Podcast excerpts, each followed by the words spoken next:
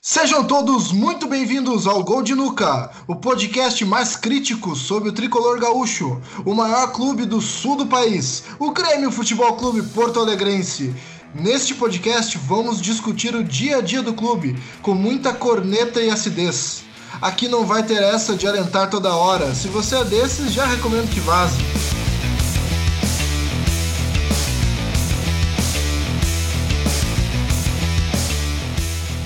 Como esse é o primeiro episódio, vou explicar mais ou menos como que nós vamos dividir o podcast. Primeiro bloco vai ser um resumo da semana com as notícias do tricolor gaúcho. No segundo bloco, iremos tratar dos jogos que já passaram e no terceiro, no terceiro bloco iremos tratar dos jogos que virão. E ao meu lado eu tenho Robson. E aí pessoal, tudo certo? Paulo. Eu. Carlo. Eu tô aqui para dizer que eu tenho mais de 5 mil horas de futebol manager. Homem, ma homem, manda um de presente, mano. Eu queria jogar essa bosta, não tem como comprar. E o Jason? Não entra nesse. E aí, Carlos, beleza? Não entra no vício do futebol manager, galera. Isso é pior que crack. É pior que crack, eu confirmo isso daí, cara. É pior que crack. Tô num save que tá complicado. Cara, eu jogo, eu jogo Lords Mobile. Faz 123 dias que eu tô jogando direto essa merda e não consigo parar. Vocês acham que tá qualquer coisa. Tô perdido. Ainda bem que essa parte a gente vai cortar, né, cara? Não, não, tá boa, deixa.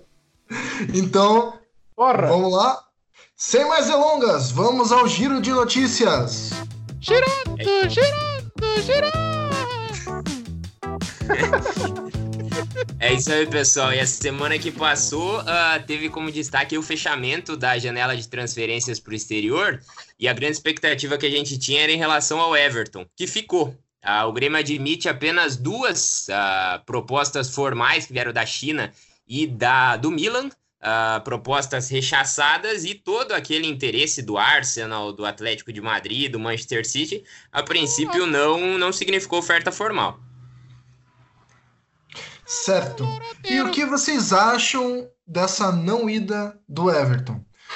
Qual é a opinião que vocês têm? Vocês acreditam que seja bom pro Grêmio? É, claro, isso é óbvio, né, cara? Mas na questão do futuro, ele vai acabar perdendo o valor de mercado, pode ser que acabe ficando que nem o Luan, um pouco desanimado, vá perdendo empolgação, vai jogar com tudo para tentar se destacar e conseguir uma transferência maior. O que, que vocês acham? Tem Copa ano que vem? Não, tem Copa América de novo. Ano que vem tem Olimpíadas, mas ele não tem vai ir, ele já tá mais vem? velho. Como? Tem capita no que vem? Ah, tomara que não, né? Não entre, isso né? é outro assunto, isso é outro assunto. Vamos falar do Everton primeiro, depois nós entramos em um dos motivos que esse podcast foi feito. Tá, tá o, o Newton, seguinte, eu acho que é importante separar as coisas ele vai sim perder valor de mercado, até porque ele não está ficando mais jovem, mas ele é basicamente a única esperança que o Grêmio tem hoje de ganhar algum título sério. É. Concordo. É engraçado. Cara, o Everton, olha só. Tô aqui com a ficha dele. Ele tem 40 jogos e 15 gols esse ano. Que é marca de centroavante razoável. Peraí, se, se, a gente for pegar, se a gente for pegar aquela métrica de que centroavante tem que fazer um gol a cada dois jogos, tá ele tá quase nessa marca. Então assim, ele é centroavante, né? Sim, ele é um, mas ele é um excelente finalizador. Não, é Isso que... aí não tá, não existe muito por aí. Então assim, é inevitável que ele saia no fim do ano. A gente só tem que ver por quanto. Eu acho que ele não vai sair pelos 40 milhões dele que eles querem. É que tem, tem a questão, a gente discutiu isso já no outro, no, no piloto, né? Que é o, o quanto o jogador, tipo, tu pode lucrar com o jogador financeiramente, né? Vendendo, e desportivamente. A gente estava discutindo isso sobre o Luan e tal, sobre se valia a pena vender ou não. E no, na época a minha, a minha colocação foi de que não, não valeria a pena vender porque ele já se pagou desportivamente o Everton, se for campeão, da, de, vamos ser o cenário mais otimista que não sobrou, né? Se for campeão da Libertadores, ele se ele se paga desportivamente. E ele vai ter jogado cinco anos aqui, vai ter sido decisivo no. Foi, fez o gol no Mundial, foi, fez talvez o. Dos jogos da Copa do Brasil de 2016, o Luan foi o cara, foi, mas talvez o, o gol mais importante daquela Copa do Brasil, quem fez foi o Everton. O Everton fez o gol mais importante dos últimos cinco anos do Grêmio. Que foi aquele da... Que foi o gol no Mundial contra os mexicanos. É, Isso impediu, impediu a chacota eterna, cara. Impediu a chacota eterna. Graças vocês a Deus. Vocês estão, vocês estão tirando, meu. Se a não, gente não, cai pra aqueles é loucos é lá, velho. Não, parece zoeira, mas é, é real. É, mas não passou longe, né? É, exato. Porque o Everton resolveu pra gente, porque eles não conheciam o Everton. Eles não sabiam que, Cortez, ele cortava, né? que, ele cortava pra dentro. É, exato. Eles não sabiam que, ele, que ele cortava pra dentro e chutava que nem um maluco. Não. Aquele, Hoje o mundo aquele, inteiro sabe. Aquele, aquele gol do. Aquele jogo do Cortez, eu acho que foi o melhor jogo dele no. Foi. No, na passagem pelo Grêmio. E ele teve outras boas, duas, outras boas aparições, né? Mas o, o, Só que ainda assim, é, foi importante esse gol do, do Pachuca, foi, mas eu acho que o gol mais importante dele, e talvez o gol mais importante desses últimos, desse ciclo vitorioso do Renato, foi o gol contra o Palmeiras lá no, no, na, no nas quartas. Nas quartas da, da Copa do Brasil. Porque depois daquilo, no, a gente, o Cruzeiro tem, tinha aquela questão da rivalidade e tal, mas a gente passou de sobrando contra o Cruzeiro. O Atlético Mineiro, com um a menos, ele fez aquele gol na final. Dá para argumentar ali que ele fez aquele gol no momento que talvez o, o, Cruze, o Atlético fosse crescer. Mas o gol que foi decisivo, o gol, aquele gol que chamam de gol de três pontos, o gol que valeu classificação sozinho foi o gol contra o Palmeiras. Então, nós não, nós não teríamos sido campeão da Libertadores se não fosse aquele gol, talvez. É o que, o que não dá para negar em relação ao Everton o que não dá para negar em relação ao Everton, até pegando todos esses exemplos aí, é aquela impressão que ficou quando ele errou o gol contra o River. Muita gente diz que na hora da decisão, ah, falhou, amarelou e toda aquela coisa. Mas em 2016, no jogo contra o Palmeiras, ele foi muito decisivo. No jogo contra o Atlético Mineiro, nesse gol, ele foi decisivo. E lembrando que ele que fez a jogada do gol do Bolanhos. Ah, contra o Pachuca, fez aquele gol também. Ele sempre, uh, agora contra o Palmeiras, ele foi o cara do jogo também. Então ele é um cara que está sempre participando. E em relação a ter ficado, em relação a valor de mercado, uh, talvez o aspecto a seleção brasileira ainda possa manter esse valor de mercado dele. Agora eu não sei como o Tite vai lidar com isso, né? Agora com a volta da, da turma dele, né? Se de fato ele vai manter o Everton, como ele disse em outro momento, que mesmo com o Neymar o Everton jogaria, né? Eu duvido e muito. Conhecendo eu... o Tite de outros carnavais, o Tite vai colocar o Neymar ali naquela ponta esquerda e daí nunca mais o Everton vai ser chamado, o Vinícius Júnior vai passar na frente, qualquer outro cara aleatório, até o TT, até o TT no Shakhtar vai passar na frente. É do Shakhtar, né? Ele joga do outro lado, né? Não, mas ele vai passar, ele vai passar. O Everton vai ser descartado, ele... cara. Ele vai dar. Na, na própria Copa América, não, quase que o Everton não foi colocado de titular. Tentou o Richardson, tentou todo mundo que ele podia, mas no final não deu. David Neres, aquele horroroso lá. David Neres. Então é aquela coisa muito má vontade, sabe? Não, não, não, não, não sei se o caráter do cara é duvidoso, porque ele parece um cara bem, bem gente boa. Mas tem algumas decisões que. Tá é. Tite, gente boa? Pelo amor de Deus cara, é que é, é eu acho que o Newton tá se poupando, é só ver que ele levou o Tyson pra Copa só para o empresário ganhar dinheiro. O Tite tá de sacanagem. O Tite ele é de sacanagem. Cara, eu acho que, eu acho, eu acho que é, ir para essa parte, discutir isso aí, a gente vai para uma especulação que uh, é infrutífera é. e perigosa, porque não, além de não adicionar nada, é mais tem a perder do que discutir esse tipo de coisa, as Concordo. motivações do Tite. Eu, acho que ele, eu acho que ele é, eu acho que ele é um treinador equivocado, eu acho que ele não é bom. Ponto. É, talvez isso a gente possa seja pertinente até num uma, um outro momento de discussão, a gente discutir os processos ali, parte Sim. talvez intertemporada e tal. Mas o com relação ao valor de mercado, cara, assim, eu não Tá, ele tá ficando mais velho, ele tá ficando mais velho, né? Mas só que o Luan não perdeu o valor de mercado dele por causa Perdeu. da idade. Perdoe não, muito. Não foi não, não, nem tem expectativa. Nem tem não, expectativa. Não, não, não, não, não, calma. Eu falei que ele venda, não perdeu. Cara. Ele não perdeu o valor de mercado dele por causa da idade. Eu não disse que ele não perdeu o valor de mercado. Eu ah, disse sim. que a, per a perda de valor do mercado do Luan, ela não se dá pela, pelo envelhecimento do Luan.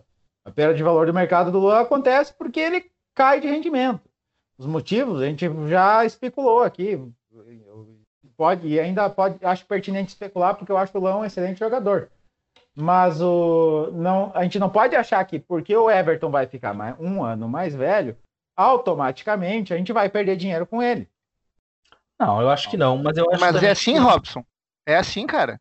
Não, um futebol é assim. O cara fica um ano, mas ele tá perdendo, o Grêmio tá perdendo dinheiro com ele. Não, mas é que, é que per, o perder dinheiro é relativo, entende? Tipo, porque se ele dá. Se a gente vende ele por 5 milhões a menos, mas ele dá um título pra gente, ou, ou pelo menos a gente consegue ir pra final da, da Libertadores, graças a ele, já ele já se paga. Esses 5 milhões já se paga.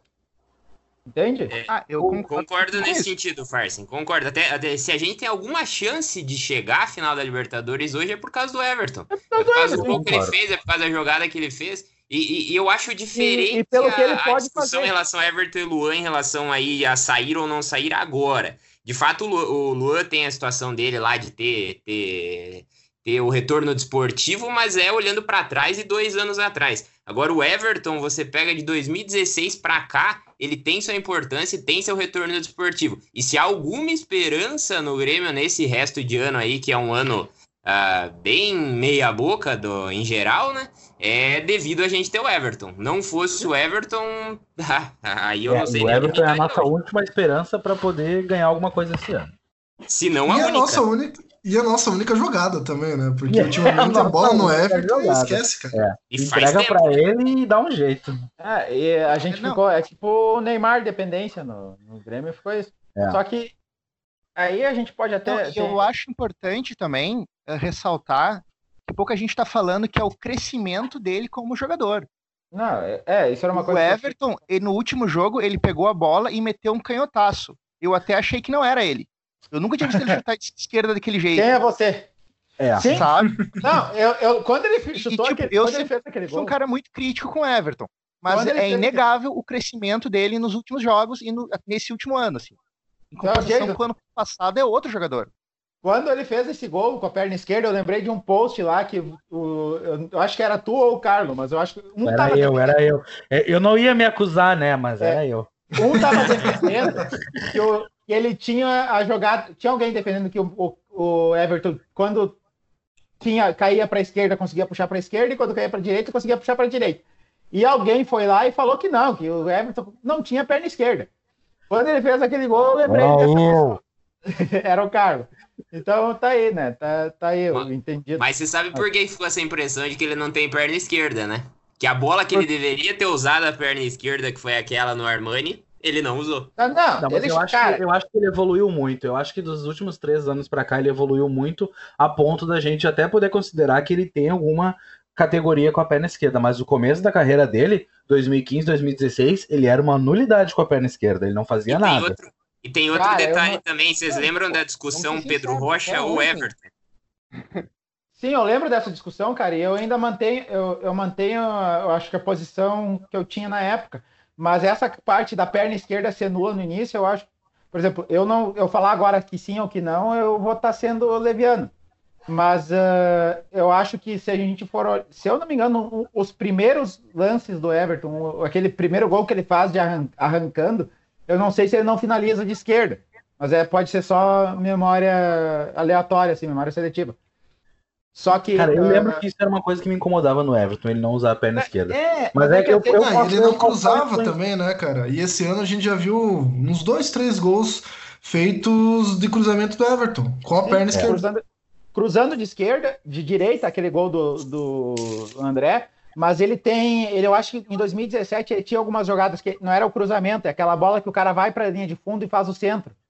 Tá ligado? Não é bem um cruzamento, mas é uma bola que ele fazia com a esquerda, ele protegia com a esquerda. Essa era, mas de fato, quem jogava mais que a esquerda era o Pedro Rocha.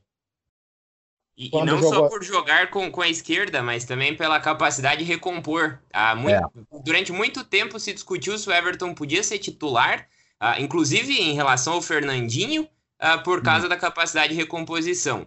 Hoje ele melhorou a recomposição, é inegável, é o ideal, aí é discutível. Mas é. a é, discutir eu se ele pode ele ser titular bem. não é o caso.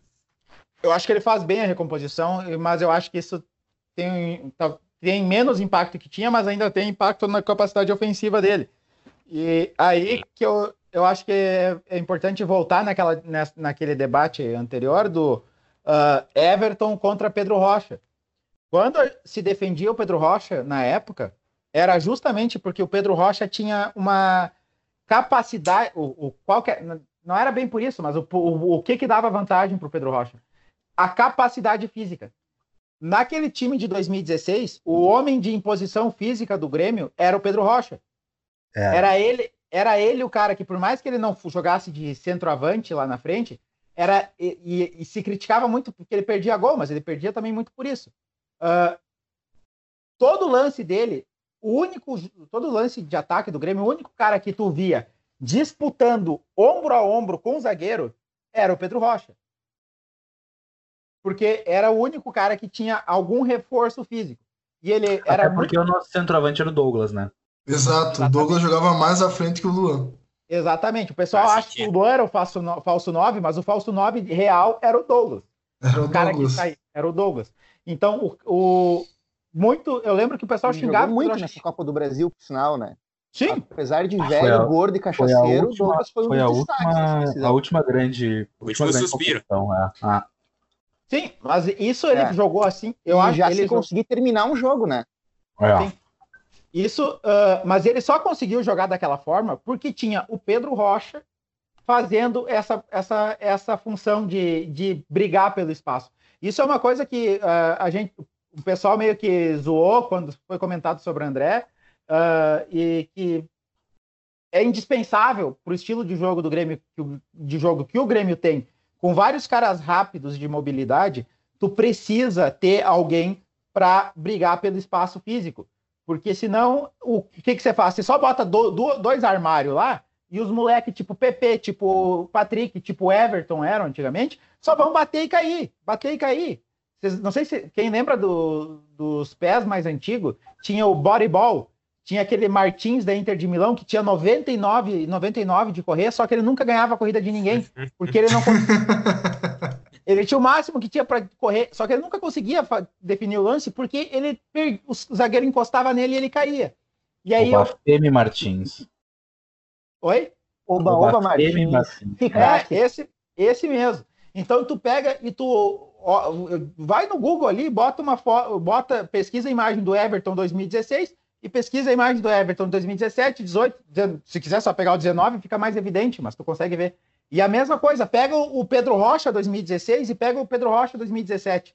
Por que, que o Pedro Rocha foi o cara da, daquela, daquele, daquela campanha de 2017 e quando ele saiu, a gente sofreu parecido com o que a gente sofre com o Ramiro agora? Porque é, ele era o cara que, Eu... que dava. Não era só equilíbrio, mas ele era o cara que, quando ele criou corpo, ele começou a perder menos finalização. E aquilo que a gente falava, bah, o cara tem uma, uma puta inteligência que ele enxerga o espaço, ele consegue aproveitar o espaço, e ele chega lá na frente e ele perde o gol. Mas aí tu olha, ele arrancou de trás da linha do meio de campo para chegar lá na frente naquele espaço. Quando ele melhorou a parte física, ele melhorou a capacidade de finalização dele. O mesmo aconteceu com o Everton.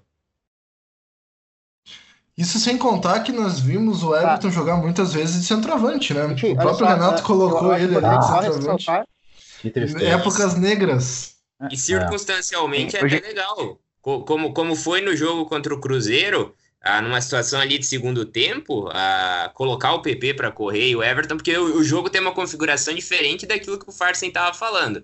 Ah, quando a gente tem que jogar no contra-ataque, tem tá com o resultado, como foi o segundo tempo contra o Palmeiras, que durante determinado tempo o Renato fez isso também. Abriu o PP, colocou o Everton mais solto, uh, e é uma característica que ele tem de conseguir jogar também pelo meio, né? E, e faz falta, uh, faz falta ele fazer essa troca durante o jogo. Que assim, uh, o que o Farsen fala sobre a importância do André, é a importância não da é do peça... André.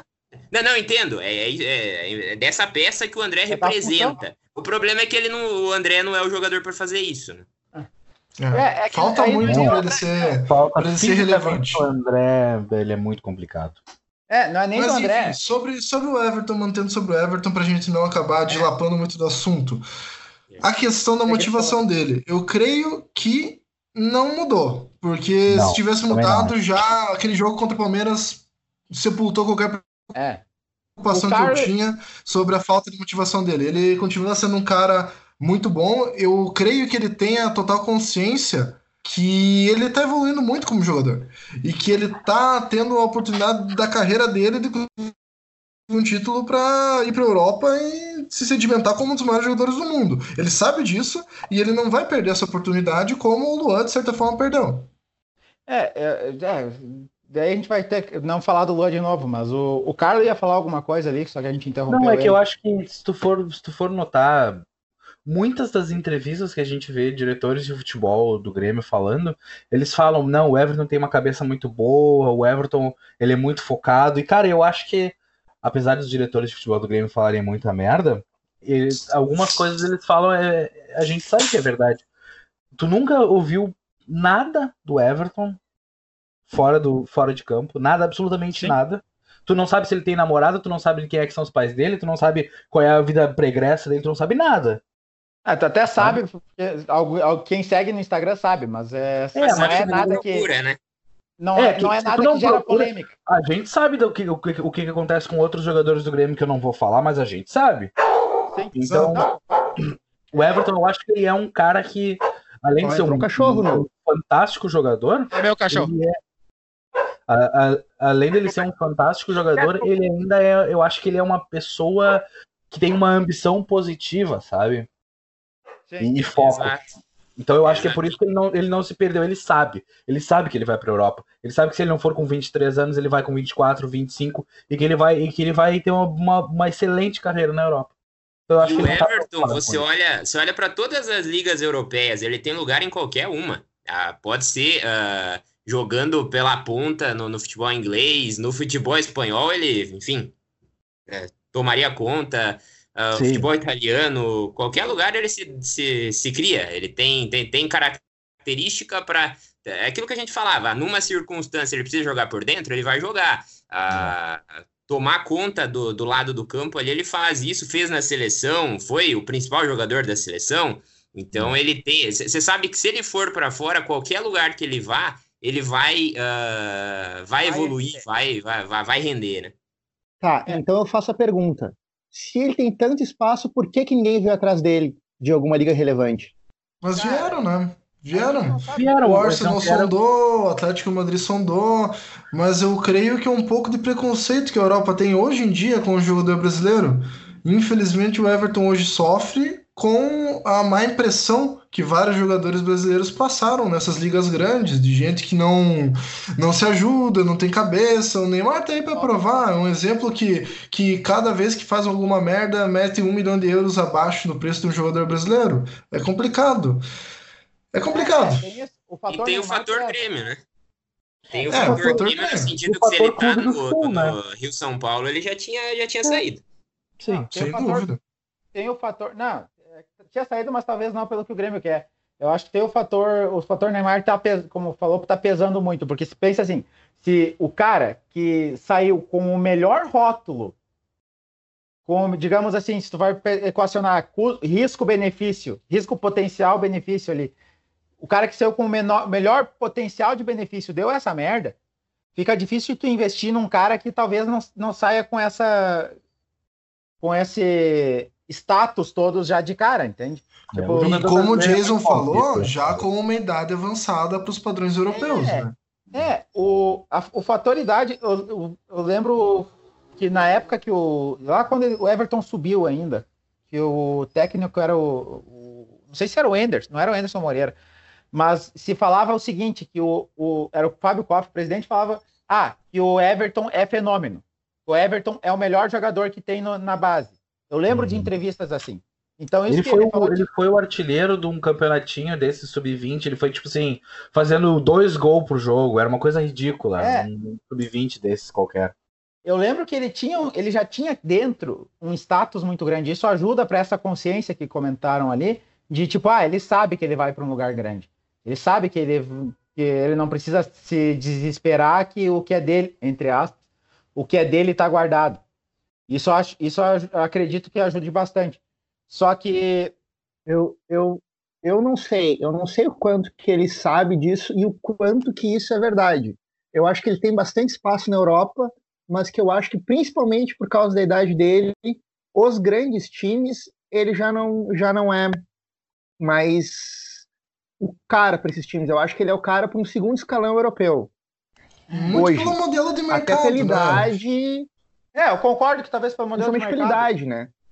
O Real Madrid perde... não investir nele, por exemplo. Na, na boa, quem perde são esses clubes. São. Porque, ah, Vou, vou contratar um Rodrigo dos Santos, o Rodrigo lá. Vou contratar um Vinícius Júnior. Eles são um potencial, cara. Tu tá pagando 50 milhões de euros num cara que talvez venha a ser um grande jogador. É complicado, eu entendo essa é, mentalidade de contratar o cara novo, tentar moldar pensando, e tal. É, mas só que o futebol não é isso. E e são coisas como essa que estão deixando times como o City e PSG no meio do caminho. São modelos de mercado que nem o City que fala: vou contratar o jogador cedo, vou tentar fazer com que ele entenda uma filosofia de jogo. O próprio Dortmund há quase 10 anos aí com o modelo de mercado tentando criar jogadores para sua filosofia de futebol. E qual que foi a última vez que o Dortmund ganhou um título relevante? Esse anos. modelo de mercado europeu, na minha humilde opinião, é discutível. E, e no é contexto longe. aí de idade. olha o Arsenal, ficou 20 anos nessa brincadeira e morreu por futebol por causa disso. Exato. Eu sou torcedor do Arsenal, não fala. Pau no cu do Arsenal. Ah, deve amar o Wenger, então, né? Contratando o jogador da França não, com 15, de 15 anos. Eu acho, sim, eu acho, eu acho que se hoje tu, tu for um time. Cara, sério, se for um Tottenham, tá? Que é um time médio para bom. Se eles quiserem um jogador pronto, velho, eles querem um, um meia esquerda pronto, eles vão no Everton. Fácil, fácil. Um Napoli vai no Everton. Um Mônaco vai no Everton. Um Sevilha, Sevilha até que não tem tanto dinheiro, mas um Atlético de Madrid vai no Everton. Então assim, cara, quem que é o jogador pronto para agora, para já, para chegar ali, fardar, sair jogando, meter dois gols a cada, meter um gol a cada três jogos? Vai no Everton. Vai, Vai no Everton, cara. Contigo, tá só pronto, que são velho. Os mesmos tá times que eu falei antes. O segundo Mas... escalão. Real Mas Madrid, é Manchester City, isso aí eu acho que não, galera. É que se tu pensar, é. primeiro escalão, primeiro escalão, acho que no que tu tá com, com, conjeturando aí, eu acho que eu entendi, mas de fato, só que se tu pensar nesse primeiro escalão, só existem três, quatro times, três times. É. E, e, e a gente tem que ser sincero numa coisa. A gente tem que ser sincero numa coisa. Será que o Everton tem bola para jogar no primeiríssimo escalão? No Real Madrid, no Barcelona, no Manchester United e, sei lá, no, ba no Bayern de Munique? Olha, cara, no, no Bayern no, e no, no Manchester Bayern... eu acho que ele tem fácil, cara, porque no são Bayern dois times tem... que já estão aquém desse top tá, então, 3, então, 4. Então, quem é o primeiro escalão no mundo?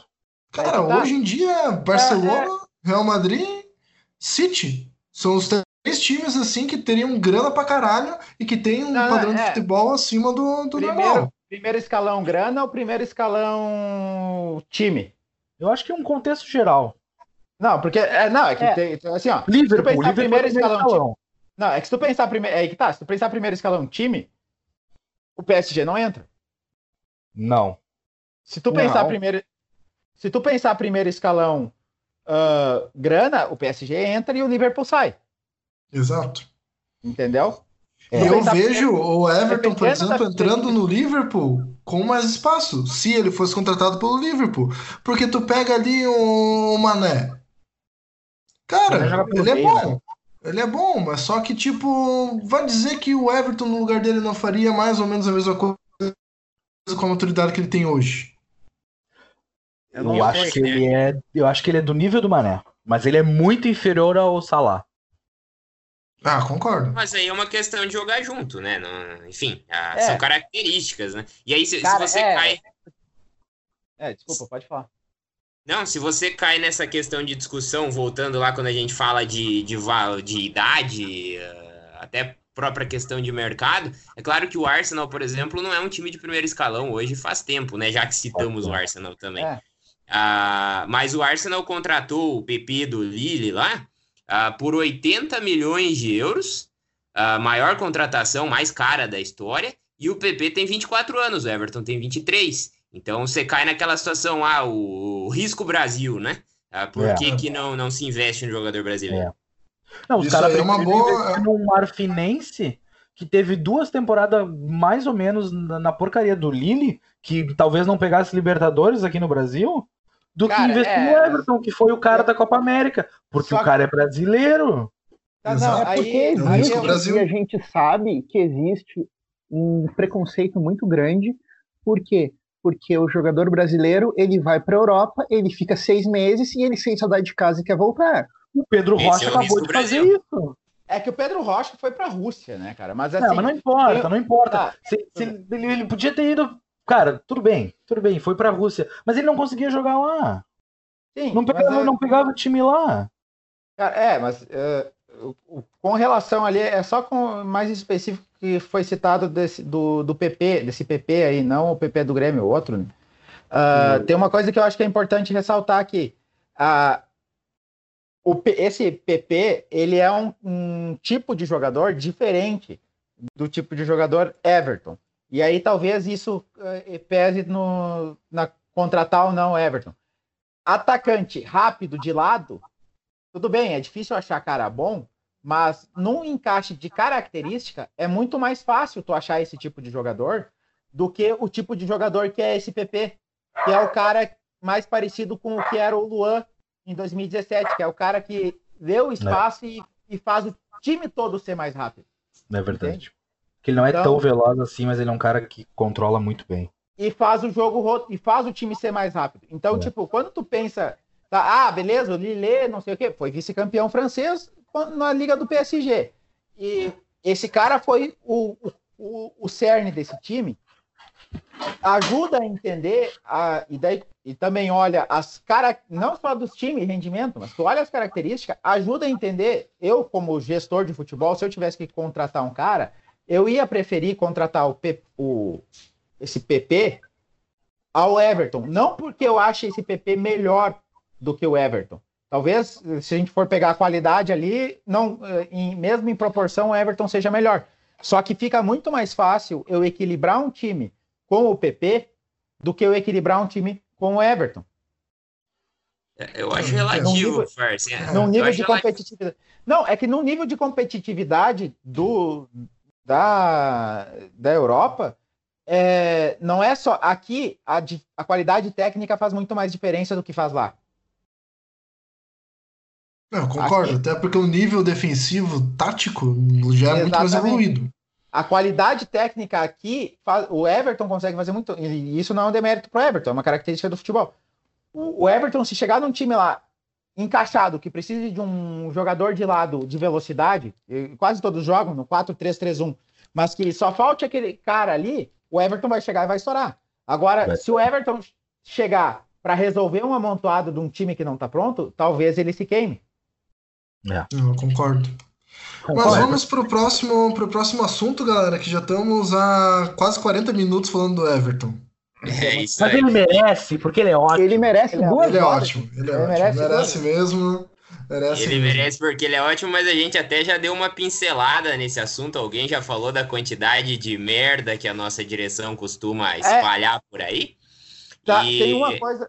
Só, desculpa é, é te cortar, é só para não esquecer, porque eu queria ter falado antes. É que foi falado do Everton do Armani. Eu só quero deixar a sugestão depois uh, para a gente discutir do calendário, da questão calendário e da questão do impacto que teve a, a eliminação ano passado na Copa do Brasil e a, o impacto que já está tendo a essa eliminação de agora, e com questão de lesão e tudo mais. Mas isso a gente retoma depois, por favor. Pode ir. É só para nós.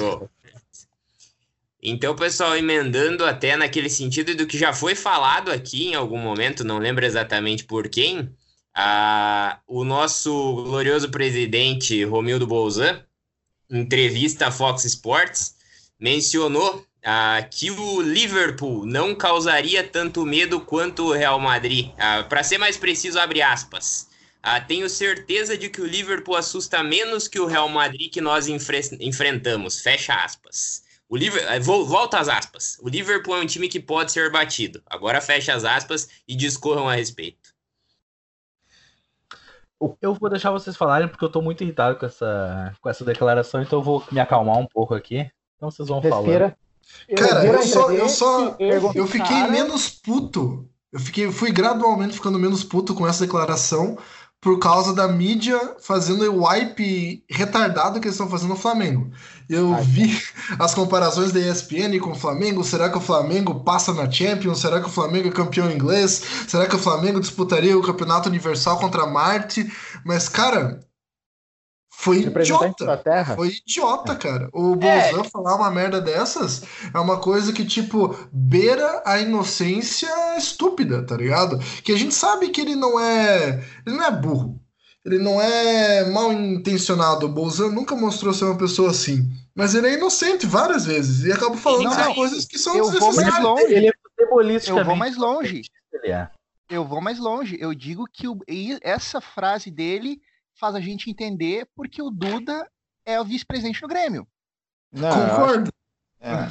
Esse é o rei, né? Um Esse é o rei. Eu acho que não é tão simples, mas. É... não, viram, claro, envolve toda a questão política. o cara é. tá há anos no Grêmio, a gente sabe que ele tem uma influência, os tentáculos do cara estão muito mais profundos que a gente imagina que estão, mas é um pouco da questão que se o Bolzan entendesse mais o futebol, fosse um pouco mais malicioso, quem sabe já tivesse cortado esse mal pela raiz. É, tivesse é cortado mal pela, raiz, mas o Duda tá muito lá também por causa do Renato, né? Ah, ele tá lá porque se você tiver um diretor de futebol que vai bater de frente com o Renato, aí a coisa desanda. Eu tenho para mim que é. Duda e Deco, a dupla, tá lá uh, por causa do Renato. O Guerra tá lá fazendo figuração muitas vezes, por causa do Renato, porque são é, dirigentes que não batem de frente com o Renato. É, mas o Rodrigo não saiu por isso. Não saiu por isso porque porque parece que eles eram bem. tinham uma ótima relação e ele gosta muito do, do Renato. É, cara, eu, o Odorico, pelo que eu vi, eu acho que ele saiu. Ele saiu por coisa pessoal dele mesmo. Por coisa pessoal e também, uh, como na época, eu acho que na época o Odorico saiu meio que para se preservar para um eventual processo eleitoral que, vie, que viesse, se não tivesse se configurado essa situação do é. Romildo de reeleger. Eu, eu, acho, eu acho que talvez possa ter pesado isso como ele como um potencial sucessor para tipo nesse sentido de pacificar ah o, o, o Kraft tem mais tem mais representatividade ali por né mas na ideia de manter o clube pacificado, talvez o Odorico fosse, na época, o potencial sucessor do. Bom, mas a gente deixa claro também que ele continua lá, né? Ele tá no, ele tá no conselho deliberativo do Grêmio, ele só não sim, tá sim. na diretoria. Exato, exatamente. Não, mas uh, o... vocês apontaram um troço muito interessante, que é, ah, o cara tá lá porque é amigo do Renato. O Bolzan também é culpado do Renato ser rei dentro do clube. É, cara, isso é foda, cara. Porque é o foda, Renato é o grande guarda-chuva que isenta ele das críticas. Ele e o Duda. É. A gente critica o Renato, a gente critica o Duda, a gente critica o Paspalho, mas o Bolzan tá sempre acima de qualquer crítica. O que é uma é. atitude muito complicada da torcida do Grêmio. É, é que, cara, assim, ó, o Bolzan ele tem um mérito que eu acho que ele tem uma compreensão, ele tem uma compreensão de, de gestão que eu acho que não se aplica só não se aplica só para o futebol, cara. Uh, a gente já discutiu isso em outros momentos, falando de outros clubes e tudo mais, inclusive do Palmeiras, na, nos porquês do Felipão não ter dado certo e tudo mais. Tem quem gosta, quem não gosta do Felipão, mas é que uh, futebol é ambiente. Uh, o futebol, tu pode. Uh, se fala muito de que, ah, que não é uma, que é uma ciência exata, mas ele não é uma ciência exata porque às vezes a gente não tem capacidade de controlar todos os fatores. Vocês viram aquela entrevista do Kahneman, que ele falou que, tipo, às vezes a diferença de ser campeão é entre tu ter 98% de controle e tu ter esses 2% a mais de controle e de domínio da situação. Uh, é, são detalhes que às vezes a gente não consegue. Tu, tu não consegue. Tu, se tu tentar montar um time para ser campeão, tu provavelmente vai falar, e a gente vê isso todo ano, os times mais ricos gastam bulhas e bulhas, juntam, a, botam um elenco galáctico, assim, e não rende. E o outro time lá que foi mais, que foi mais equilibrado vai lá e, e levanta a taça. O Bolzan tem essa compreensão de que mais importante do que tu ter como objetivo ser campeão, é importante tu ter como objetivo criar um, um ambiente que vai gerar um campeão. Concordo. É, concordo também. Tanto é concordo, Farsen, que assim, quando eu cito a, a, a, é, estar lá do Duda, Deco e companhia que, que não batem de frente com o Renato, não é a ponto de dizer que o Bolzan tá errado em fazer isso. É. Uh, é claro que você discute peça por peça, você nunca colocaria o Duda à frente do futebol. Mas por questão de ambiente, por questão de grupo, condução de grupo, eu até temo muito pelo dia em que o Renato sair do time. Uh, porque você tem muito jogador ali, é, enfim, tem muita cobra criada no Grêmio, né? É, ah, o... E para é. quebrar ambiente, sabe como é que é. é. O Renato ele é a pedra angular que, se, que constrói essa situação. E ao, é. contrário, ao contrário de ser o telhado, eu acho que o telhado da história, é, eu inverto um pouco a lógica, é o Duda e o Deco. Porque sendo o Renato o cara que todo mundo reconhece como como uh, o, o que mais entende de futebol ali, quando chega a hora da crítica, por mais que seja o Renato que vai lá e dá a cara, no fundo, o grosso das críticas vão para quem? Cara, eu discordo um pouco, pro, porque quem, quem, pega, quem pega mais no pé do Duda, do Deco, acho que é o nosso setor da torcida que Não, cara, tenta é... compreender um pouco mais, porque o, o no geral Não. da galera que é fã do Grêmio, que nem acompanha tanto, vai bater em cima do Renato, vai bater em cima do Bolzão, vai bater em cima do primeiro que vier na frente, tá ligado? Nem, nem sabe direito quem que é Duda e quem que é Deco. Não, é, cara, o que se vê de grosso de discussão aí, de xingar, é, mesmo que no, naquele grupão ou outras coisas, tu vê muita coisa, os caras xingando o. É, é, que a, a, gente pega mais pesado na crítica, ali tudo bem. A gente pega mais. É mais incisivo, mas vai mais na jugular na hora de criticar, pega mais pesado. Mas fica sempre aquele imaginário no fundo, assim como a gente está contemporizando agora, ah, tem que ter o Duda para ter o Renato ali, mas a gente entende que a culpa é do Duda. Entendeu? A gente, por mais que seja o Renato o cara que é o, o frontman, a gente não bota a culpa nele necessariamente, porque dissipa, por, tipo, digamos assim, se toda 100% das decisões são do Renato, ainda assim a gente dissipa um pouco na culpa no Duda ou no Deco por não podar o Renato. Cara, é como se fosse uma banda. Um pouco, se tem é, alguém porque... tocando, se tem alguém tocando fora da afinação, se tem alguém tocando no tempo errado, vai dar merda. Tem que estar tá todo mundo na mesma, na mesma afinação, na mesma cabeça. Quando o Odorico tava lá, tinha uma busca por jogadores de outro perfil. Hoje em dia já não se tem. Quer dizer que o, o baixista tá tocando no tempo contrário. O Renato é nosso vocal, mas com uma banda ruim ele não vai conseguir bosta nenhuma.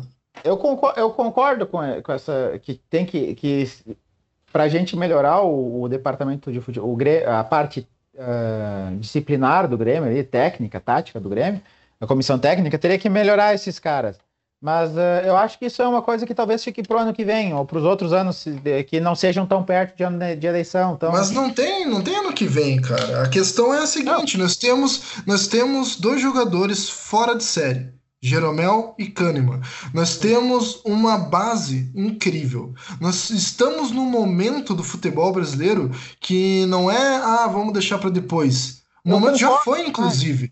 A gente deveria ter se continuado nas cabeças com um título, com uma montagem de elenco fodida já no passado. Esse ano a gente tá defasado e a gente tá começando a embicar para um caminho que eu não queria que tivesse embicado para mim, 2016 e 2017 iam começar a semear um Grêmio muito maior do que eu conseguia imaginar. Uma mistura de jogadores experientes com uma base que consegue trazer bons valores, com uma cabeça legal, que tem futuro. E acabou que em 2018 isso se quebrou. Tu começou Cara. a ter apostas em jogadores mais caros, tu começou a fazer aquele ciclo vicioso que nós conhecemos de outros carnavais. E é, volto a frisar aquela história da banda que tá tocando em tempo errado entrou uma galera. Não sei se às vezes o cara entrou como um baterista ou se o cara entrou como o tecladista que está tocando com o teclado desligado, mas algo não está certo. Não, o Grêmio isso... tá um pouco perdido. É, não, um pouco não, tá... muito perdido. Ô, Newton, é, tu tá certo, cara. Só que a questão é que futebol é feito de ciclos e geralmente o ciclo é esse.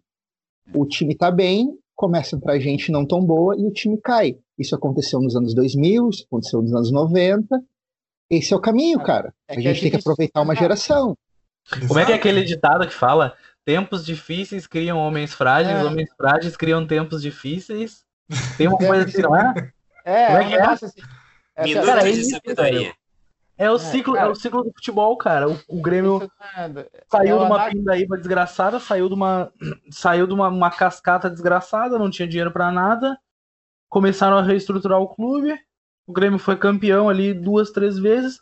Entrou uma enxurrada de dinheiro. O que, que os caras fazem com dinheiro no futebol? Trazem um monte de jogador cheio de nome. É o... Só que esses mas, caras não deram certo. É cara, é que não problema, é só isso. né? Né, talvez nem seja esse o problema, o trazer jogador com nome ou gastar. Não, não dá para simplificar. Não que não é o que está acontecendo. Uh, o, o problema, e isso vem desde 2010, 2011. 2010 ainda teve aquele segundo semestre que salvou tudo. Uh, mas na gestão do Dacref enquanto presidente, o futebol largado às traças, porque ele, eu ouvi isso da, da, da boca do Duda. Eu não entendo nada de futebol. Ele falou isso. E ele é o cara da pasta, ele é o cara do futebol, é o cara responsável por uh, planejar o elenco. E se você olha para o elenco de hoje, discutindo outro dia, não lembro exatamente em que, que ambiente, se foi no Facebook, mas você olha para esse elenco do Grêmio hoje e você vê que não falta muito. É, é questão pontual uh, para que, que você consiga nada. chegar e ter um time mais sólido. Eu acho que o time do Grêmio tem peças. Uh naquela discussão que a gente já teve outras vezes, uh, até as contratações que a gente critica, sabe, Goku? Uh, elas foram feitas pensando num tipo de futebol, no encaixe com as outras peças, coerente. Só que o problema foi que em algum ponto da curva a gente não. Porque a gente, a gente sabe o porquê, a gente passou a jogar num padrão de jogo que não é o melhor para essas peças. E agora a esperança é que talvez a gente recupere e tudo mais. Mas, mas daí é... é o erro da montagem do elenco. não, não. É um não, erro elenco, crasso não, da montagem do elenco, porque tu compra é... um monte de peças que não encaixam no quebra-cabeças, é claro que tu vai ficar com uma coisa totalmente desconjuntada nas mãos. Não, Newton, a questão aqui não foi que foi comprado um monte de peças que não encaixam no elenco. A questão foi que tu comprou um quebra-cabeça inteiro que encaixa. Só que tu tá tentando encaixar uma peça de um outro quebra-cabeça nesse quebra-cabeça. É diferente. O, a montagem do elenco foi bem feita. A utilização prática do elenco, não. Ah, eu discordo, cara. Eu discordo. Eu não, eu não, consigo, eu não consigo, ver, não, não consigo ver uma montagem, não, uma montagem é assim, bem ó, feita tá, sem, vamos, vamos sem ter uma reposição na questão dos volantes, a questão do Michael, que a gente sabe que não está com a querem... saúde 100%, a questão da lateral direita, onde a gente está dependendo de um idoso de 42 anos, que para o futebol é um idoso. É complicado. Original. cara, são muitos erros assim que, que fervilham meu, minha gastrite. Eu entendo a tua gastrite. Não, cara, e vamos lá, e o Tardelli? E o Tardelli, ah, a gente tem que falar do bem. Tardelli também, que ganhou Sim, um milhão pode... e a gente não sabe a posição exata dele em campo. A gente sabe. Ele veio para quê? Para ser centroavante? Para ser reserva de luxo? Não, ó. Eu, eu tenho a impressão que ele veio para ser centroavante. É, é impressão. Ele foi né? contratado para ser. A impressão é que ele veio para fazer essa função. Agora, uh, teve toda aquela polêmica, ah, não quero jogar como centroavante, que fez com que ele demorasse a entrar no time, mas hoje, no meu time, ele joga no lugar do André.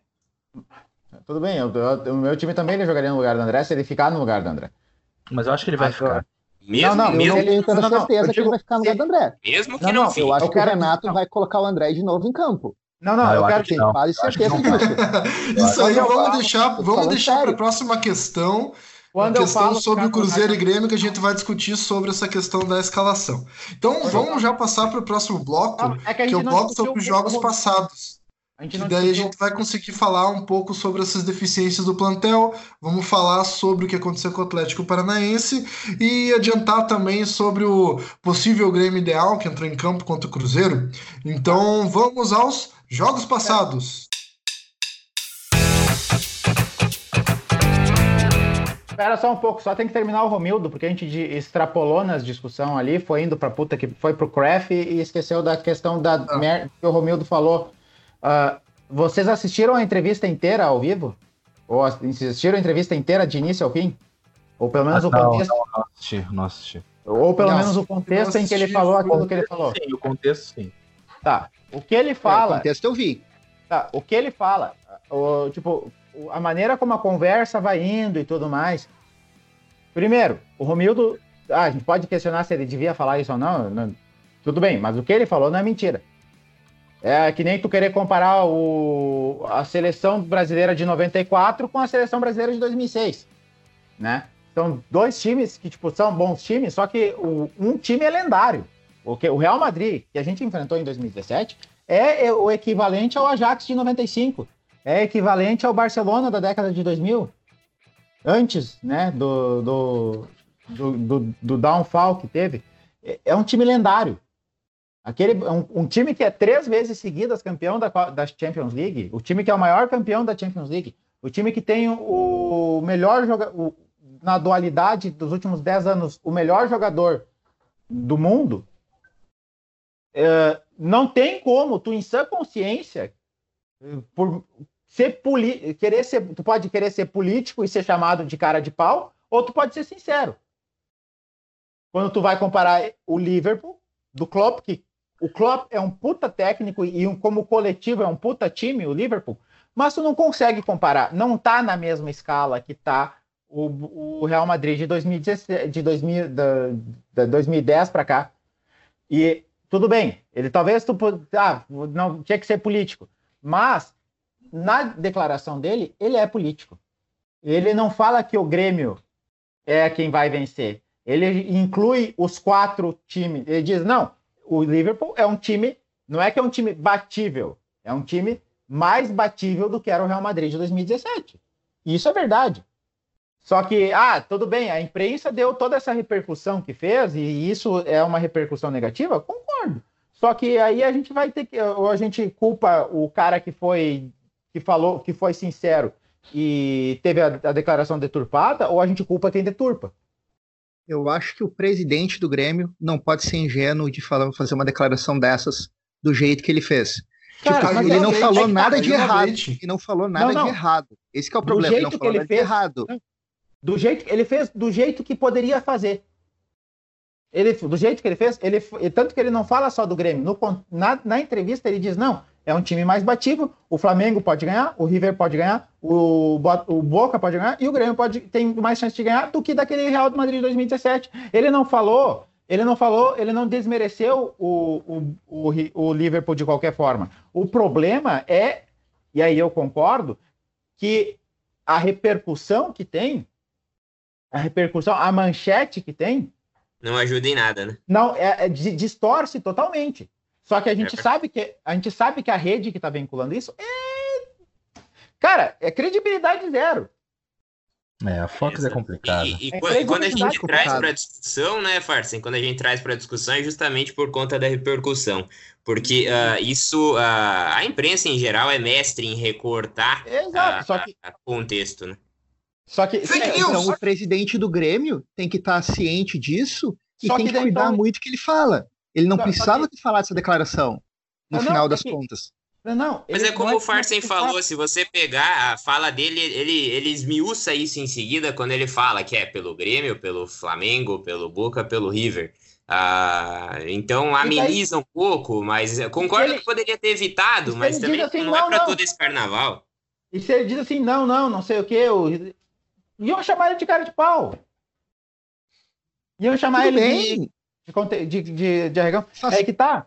Ele foi. Ele faz foi... parte. Faz eu, parte. Eu acho que é pertinente. Eu, eu acho que podia chamar.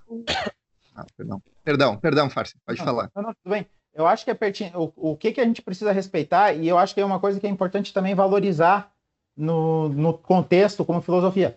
Ele é coerente com ele mesmo.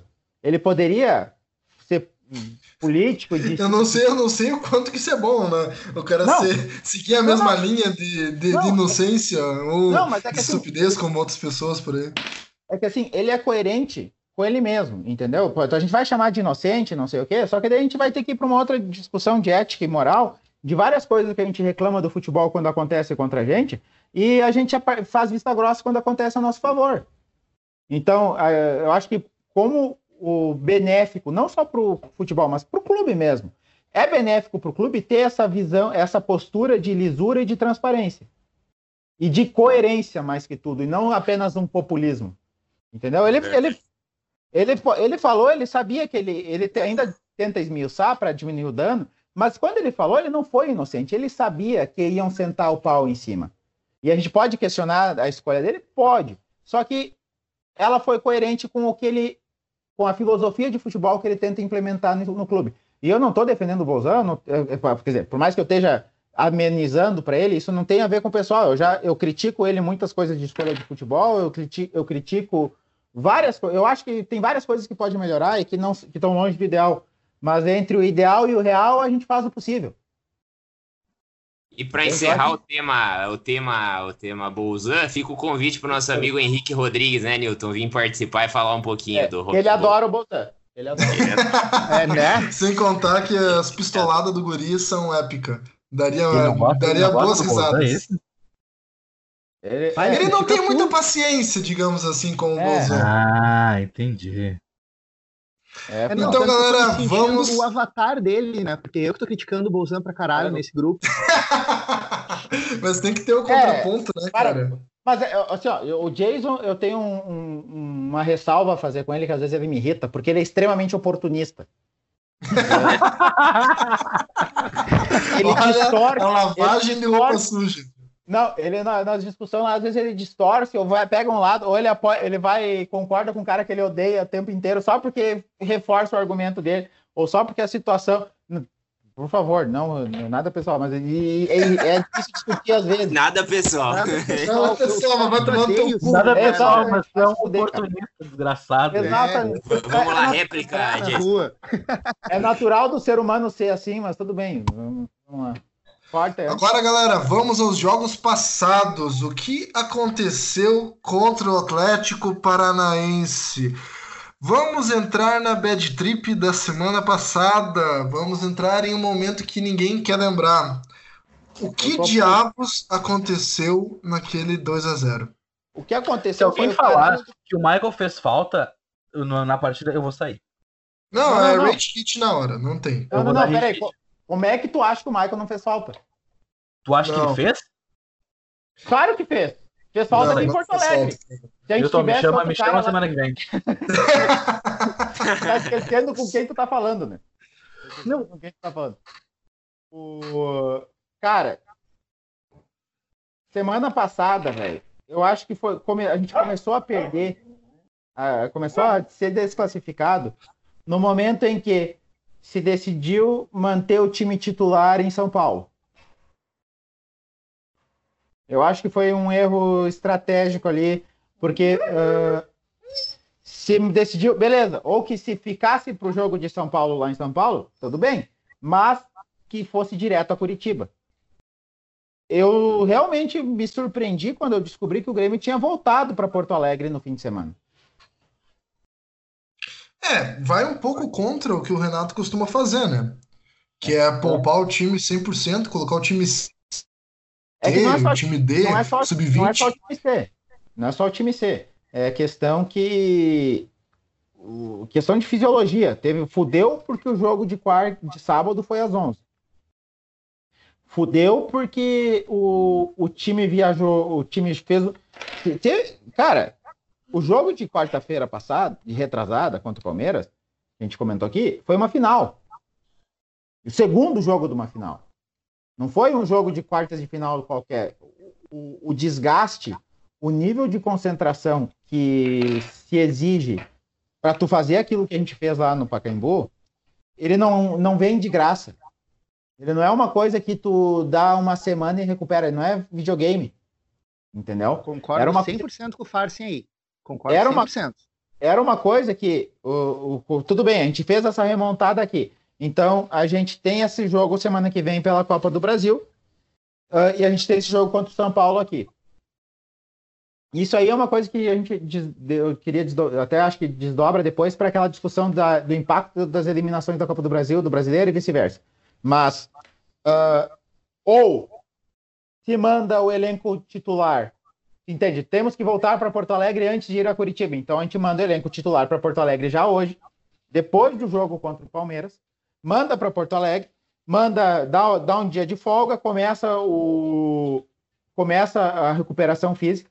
O Renato fica lá em, em São Paulo com o time que vai jogar contra o, contra o São Paulo lá no, pelo Brasileiro.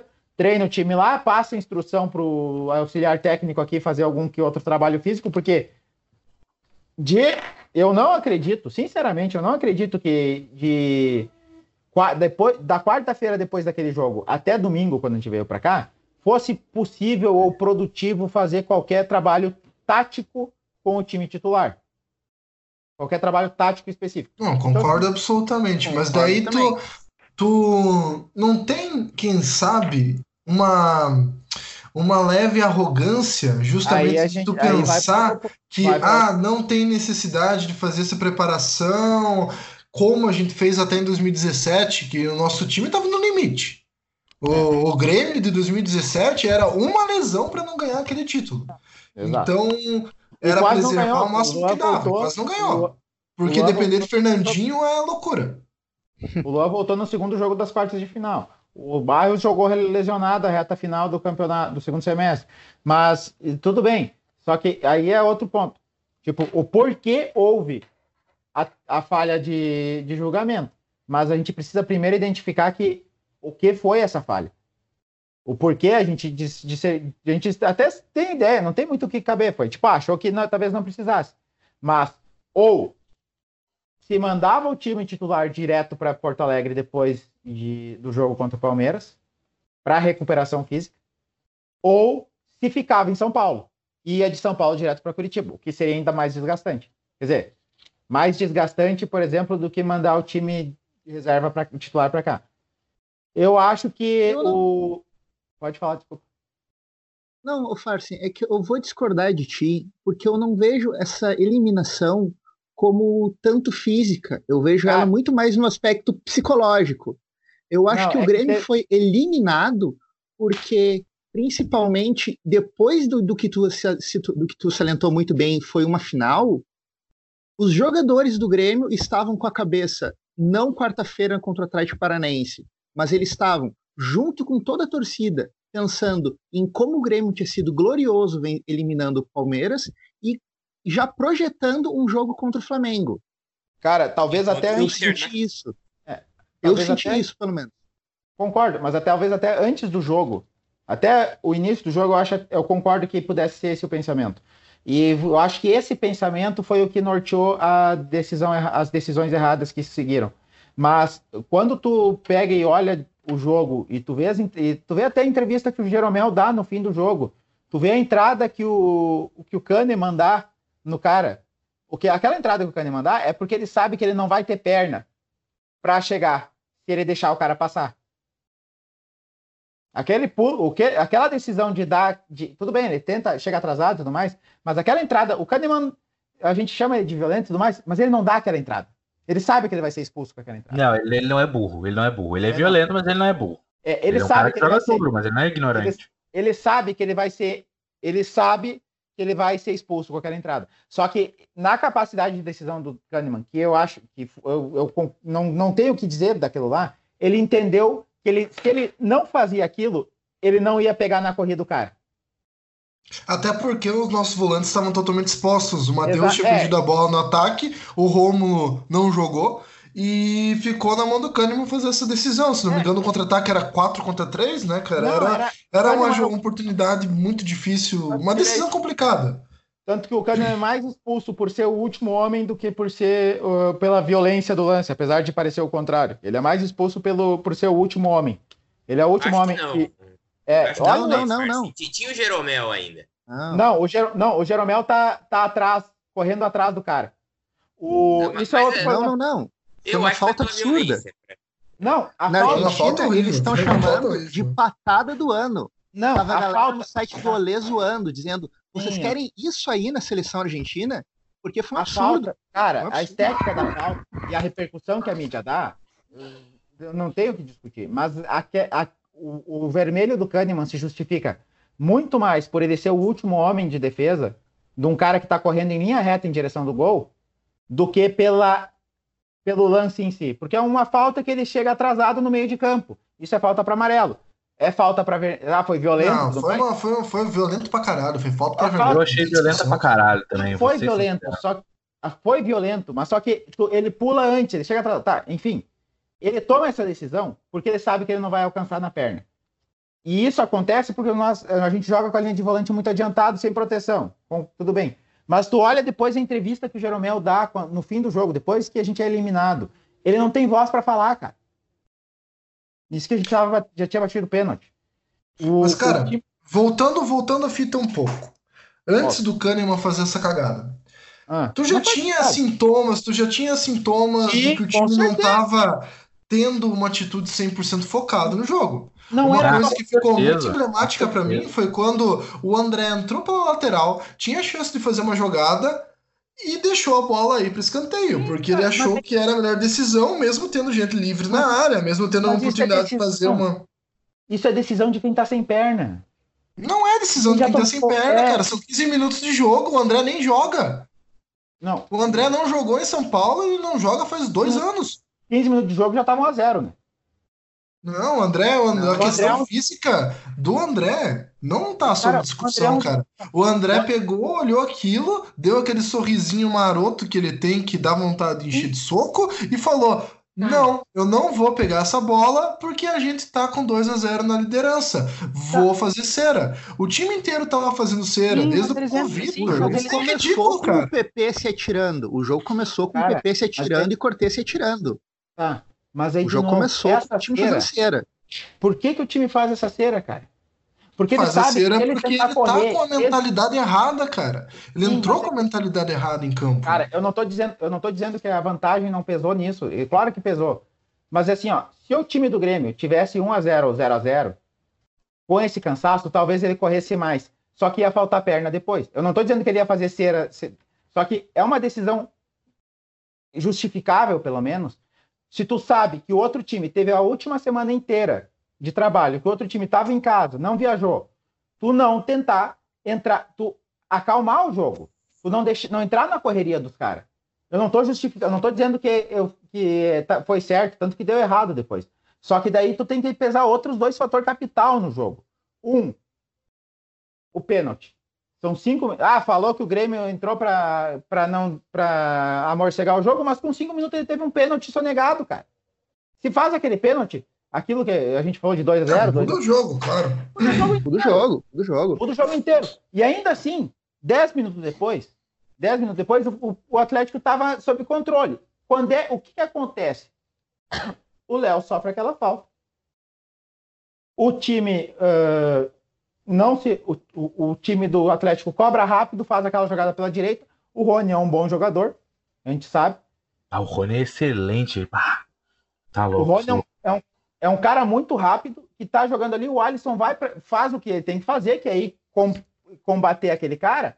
E não dá tempo, até pela velocidade que foi cobrada a falta, de recompor ali o, o tanto que o cara que chuta no, na, no travessão é quem o Alisson devia estar tá marcando. E daí, nesse momento, tu olha, o balanço de, do Grêmio já foi todo. O, até o Kahneman tá aqui mais pro meio para a direita do campo. E a bola sobra ali. Cadê o Rômulo e o Matheus?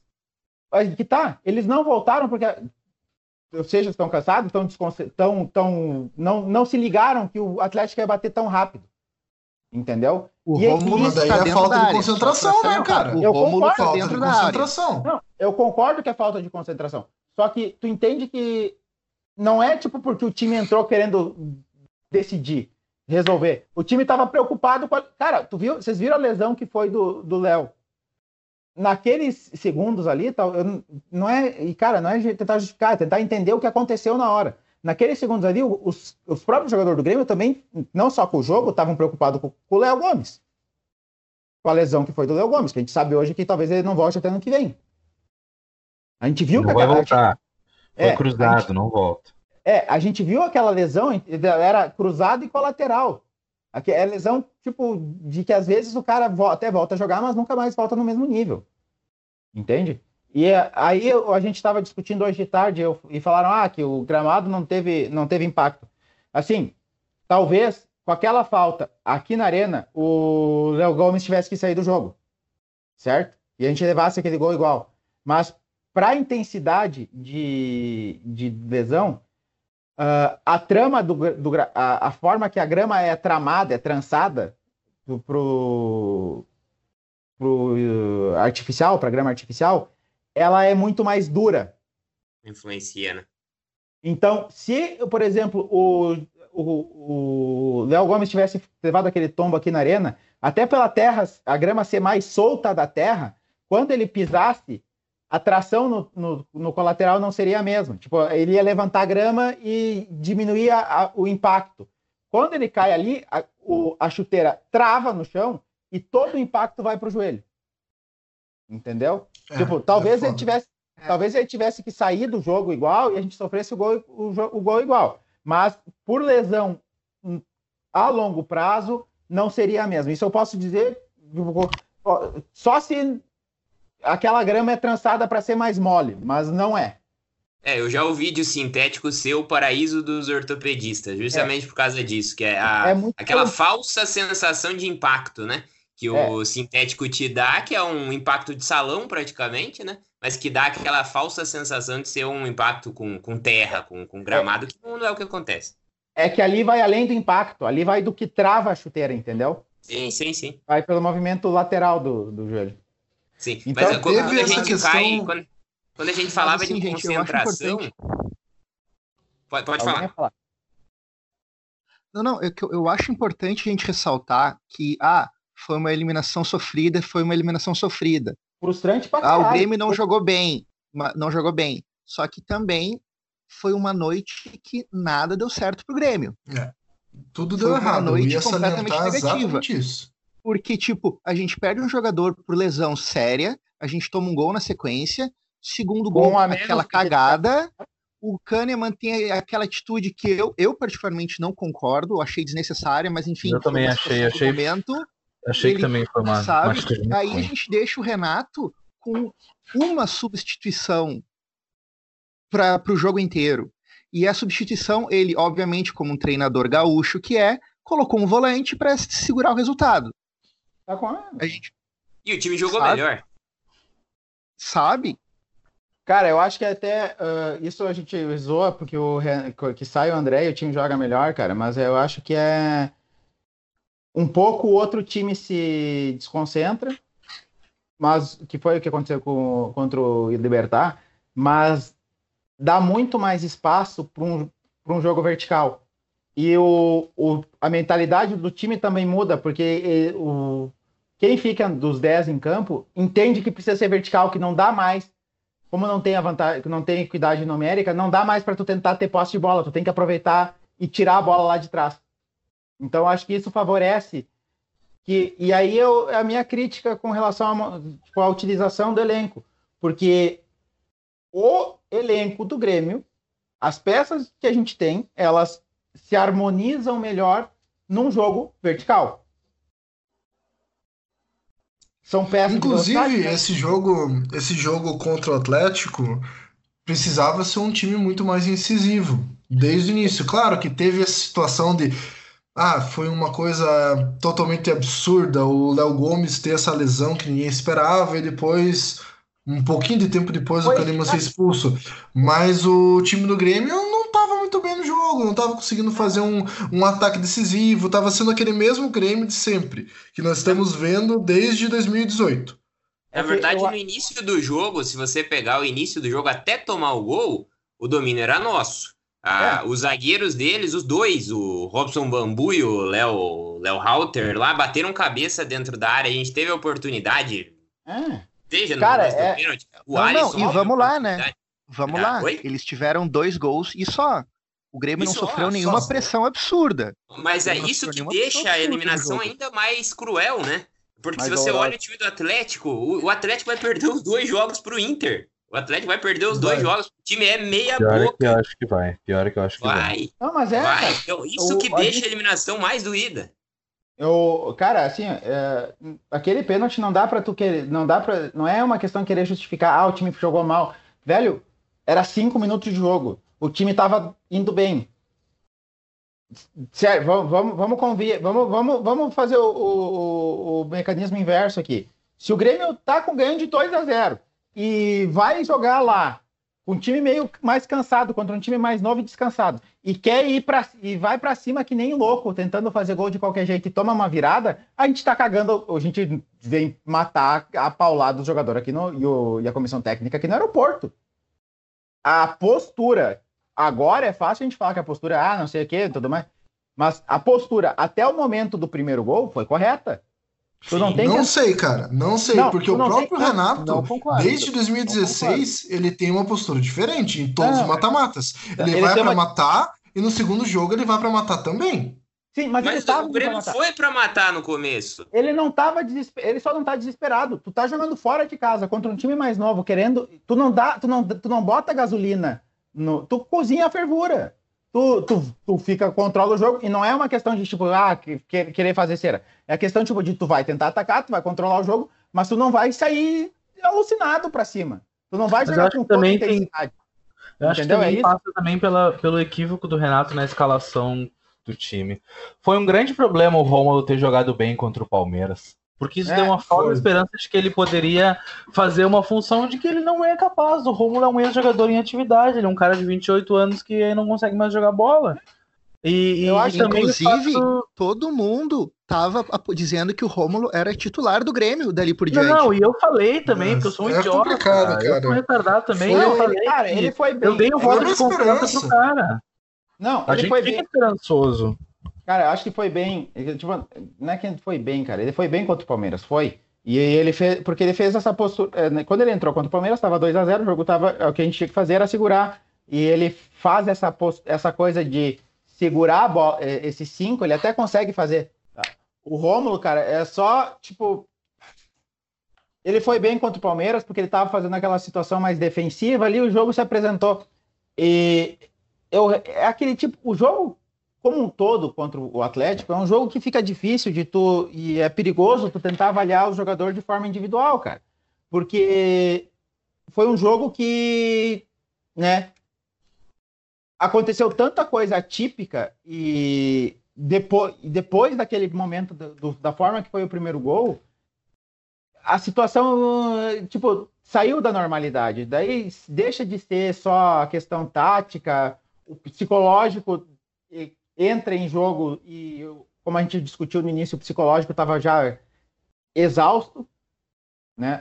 A, capacidade de mobilização e concentração do, do time mentalmente também já estava exausta, não só física.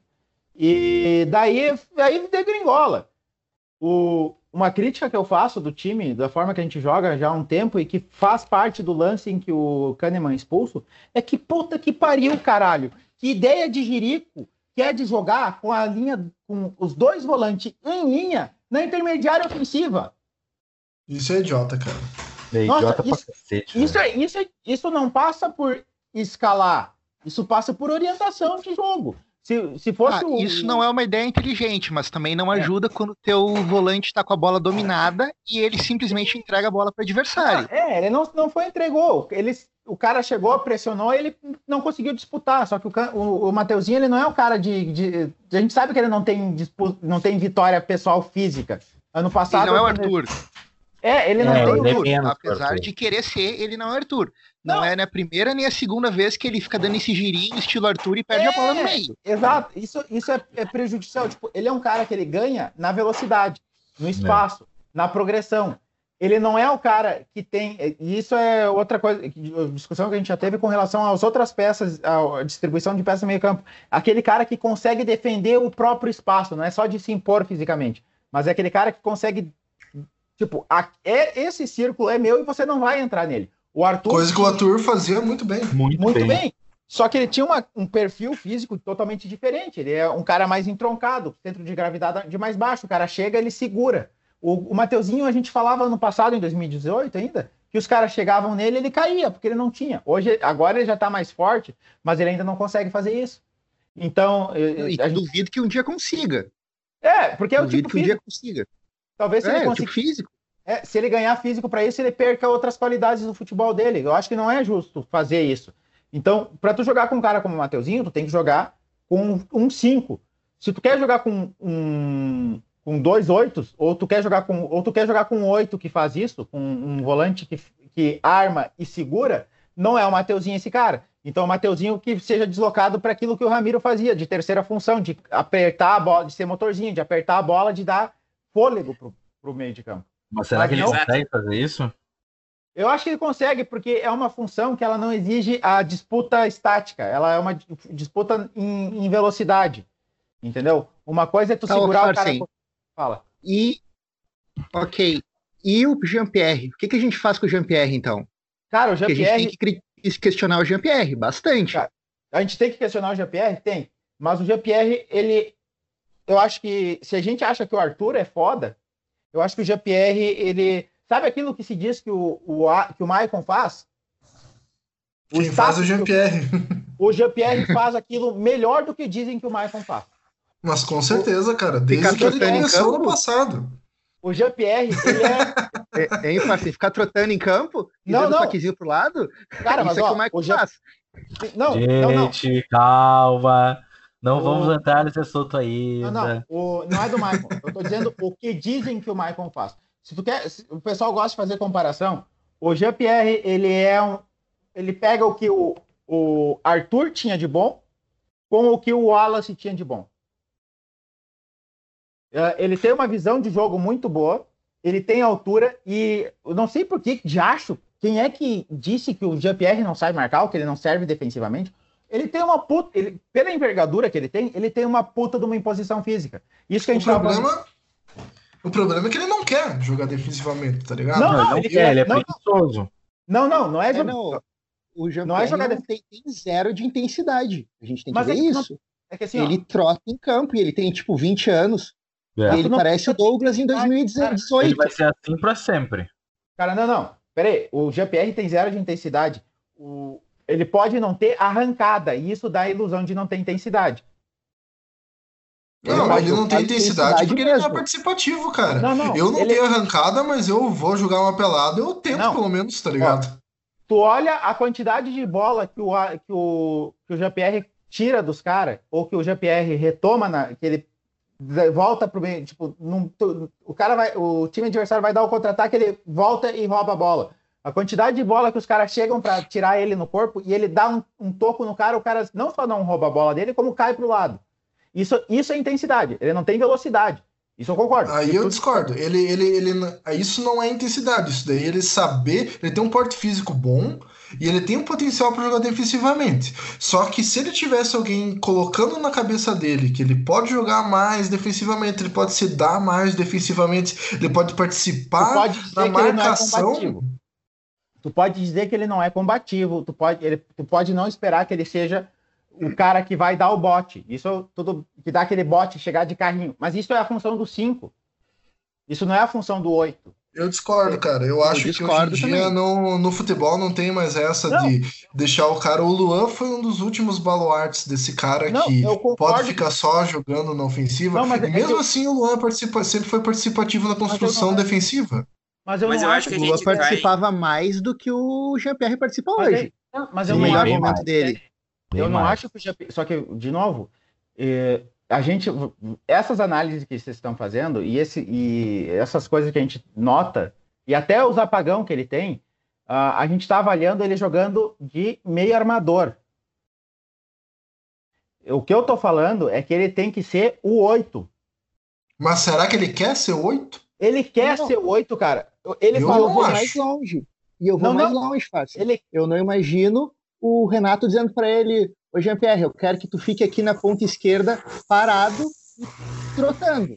Mas não, mas imagino que o Renato de peça para ele voltar e recompor e marcar. Tá, ele não Sim, volta ele, ele não quer. Não, ele volta. Tanto que quarta-feira contra o Atlético Paranaense, ele era o que estava mais trotando em campo. Cara, ele, ele volta. mal encostou na bola. Tudo bem, ele mal encostou na bola, eu concordo. Só que ele volta. Os melhores lances dele, os melhores passes que ele dá para gol, são da linha de meio campo para trás ele volta. Só que a questão é, uma coisa é tu fazer, tu tá na tua posição, fazendo aquela função que você tem que fazer, que tu aprendeu e tu treinou a tua vida inteira para fazer.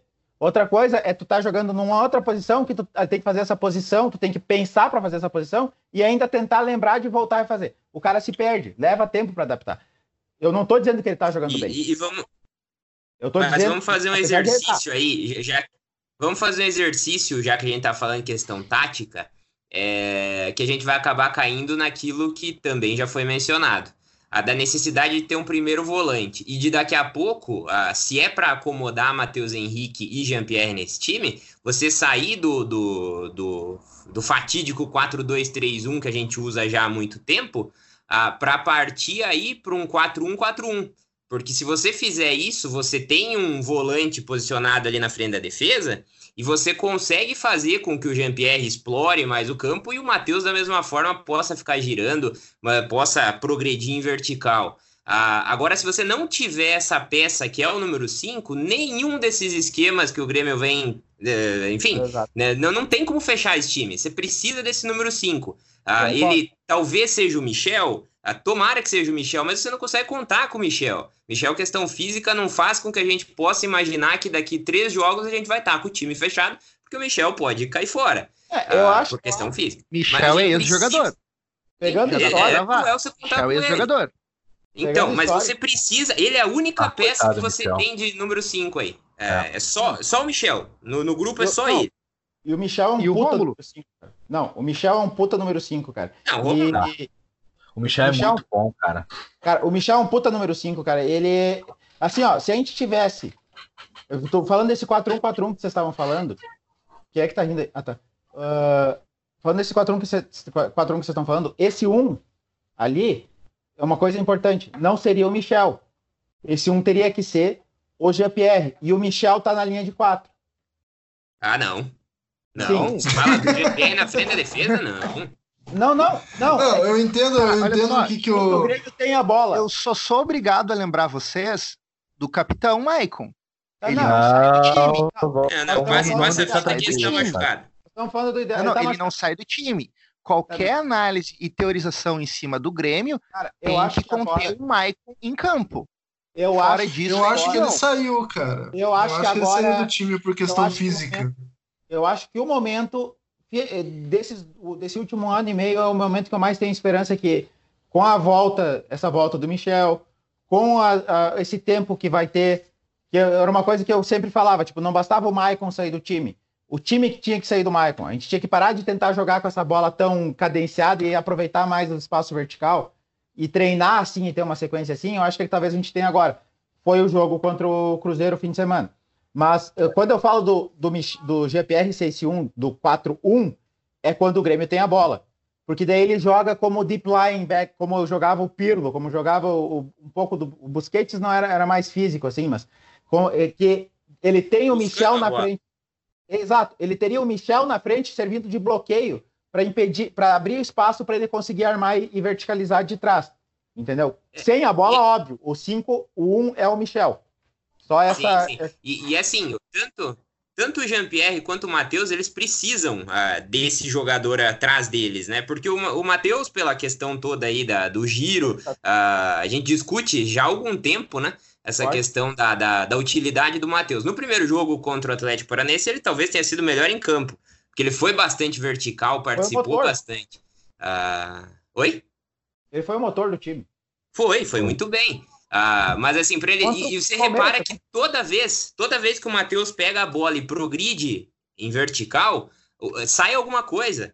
Ah, ele consegue criar alguma coisa, ele tem, tem algo a contribuir, mas jogando um, um pouco mais à frente do que ele já foi obrigado nesse ano a por jogar, isso, justamente para acomodar o Michael. Por isso que eu acho que o Matheus seria o cara para jogar, se a gente joga, jogando num 4-2-3-1 como a gente joga, ele seria o cara para fazer a função que o Ramiro fazia. Ele, eu, eu acho que ele tem mais recurso defensivo do que o Alisson tem. Pra fazer é, mas ofensivamente ele é, é muito inferior ao Alisson, daí... e o Alisson tem uma boa bola parada, né? Não, eu concordo. É, é, isso é uma situação, de, aquela dor de cabeça boa, entendeu? Isso é aquela dor de cabeça boa. E, mas voltando ao que o Jason mas voltando ao que o Jason falou, tudo isso também se aplica ao fato do Michael não estar tá jogando, né, cara? Porque Sim, a gente pode é... teorizar, teorizar, teorizar, mas se o Capita tiver em condições, ele vai jogar. É e daí gente... Deus, o Grêmio perde. Não, é que assim, ó, se o Capita jogar, a gente pode teorizar, a gente pode teorizar, teorizar, teorizar, a gente pode gastar uma fortuna de grana que a gente não vai equilibrar o time. Não vai sair do não. lugar. Entendeu? Esse é o grande problema.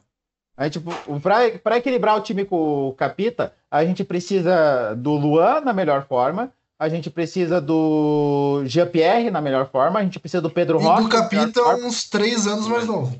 E a gente precisa do Ibrahimovic. 15 quilos mais magro. É. Também.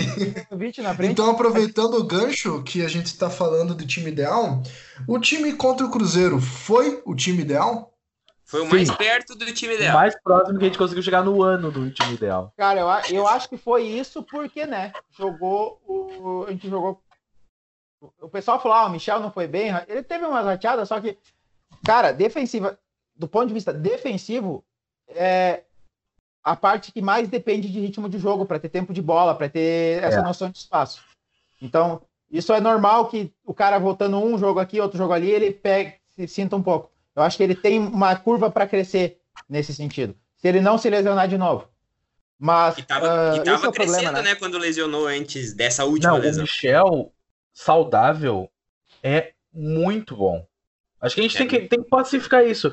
O Michel saudável é Olha, defensivamente o melhor volante do Grêmio. Fácil, Não, fácil, sim, fácil, defensivamente. Fácil. E ele defensivamente, consegue... defensivamente. E sim, ele sabe atacar, ele chuta bem, ele ataca bem. Falam, tá. O Michel é muito completo, ele só que ele tem Vai que bem na bola aérea. Ele tem que estar tá bem, ele tem que estar tá saudável. Eu fico puto quando dizem que ritmo, o Grêmio né? perde. O ritmo, com certeza. Eu fico puto quando dizem que o Grêmio perde na saída de bola com o Michel. Porque. É uma mentira, ele tem um bom passe também. O cara tem um passe vertical. Tu olha no passado, ele não jogou quase nada. E os, depois que ele jogou, os status que ele tem, o, as estatísticas que ele tem lá de, de passe vertical, de lance para de lançamento para finalização de trás do meio de campo, cara. É isso que tu precisa com um elenco que o Grêmio tem de jogador móvel. Não é de cadência de tocar aqui, toca aqui, de, de, ah, de a aproximação que o Grêmio faz com o Mike é a aproximação boa. É a aproximação que tu traz o marcador para tentar com a bola. Não é a aproximação que tu chega para fazer um 2, 2 1 ou para fazer para ganhar para fazer uma triangulação. É a aproximação que eu tenho vontade. Olha o cachorro. Falando em cão de guarda, né? É. é. Quieto. É que tem gente lá. Puta merda. Cala a boca, Goku. Oi, eu sou o Goku. tá, Goku. O nome do cachorro é Goku? Isso. O nome dele é Goku? Isso. Que coisa maravilhosa, velho. Melhor nome para cachorro. Ah, que beleza. Eu, Oi, eu sou o Goku. Era o título da primeira, do dia que ele chegou aqui. Mas enfim, Michel é bom, cara.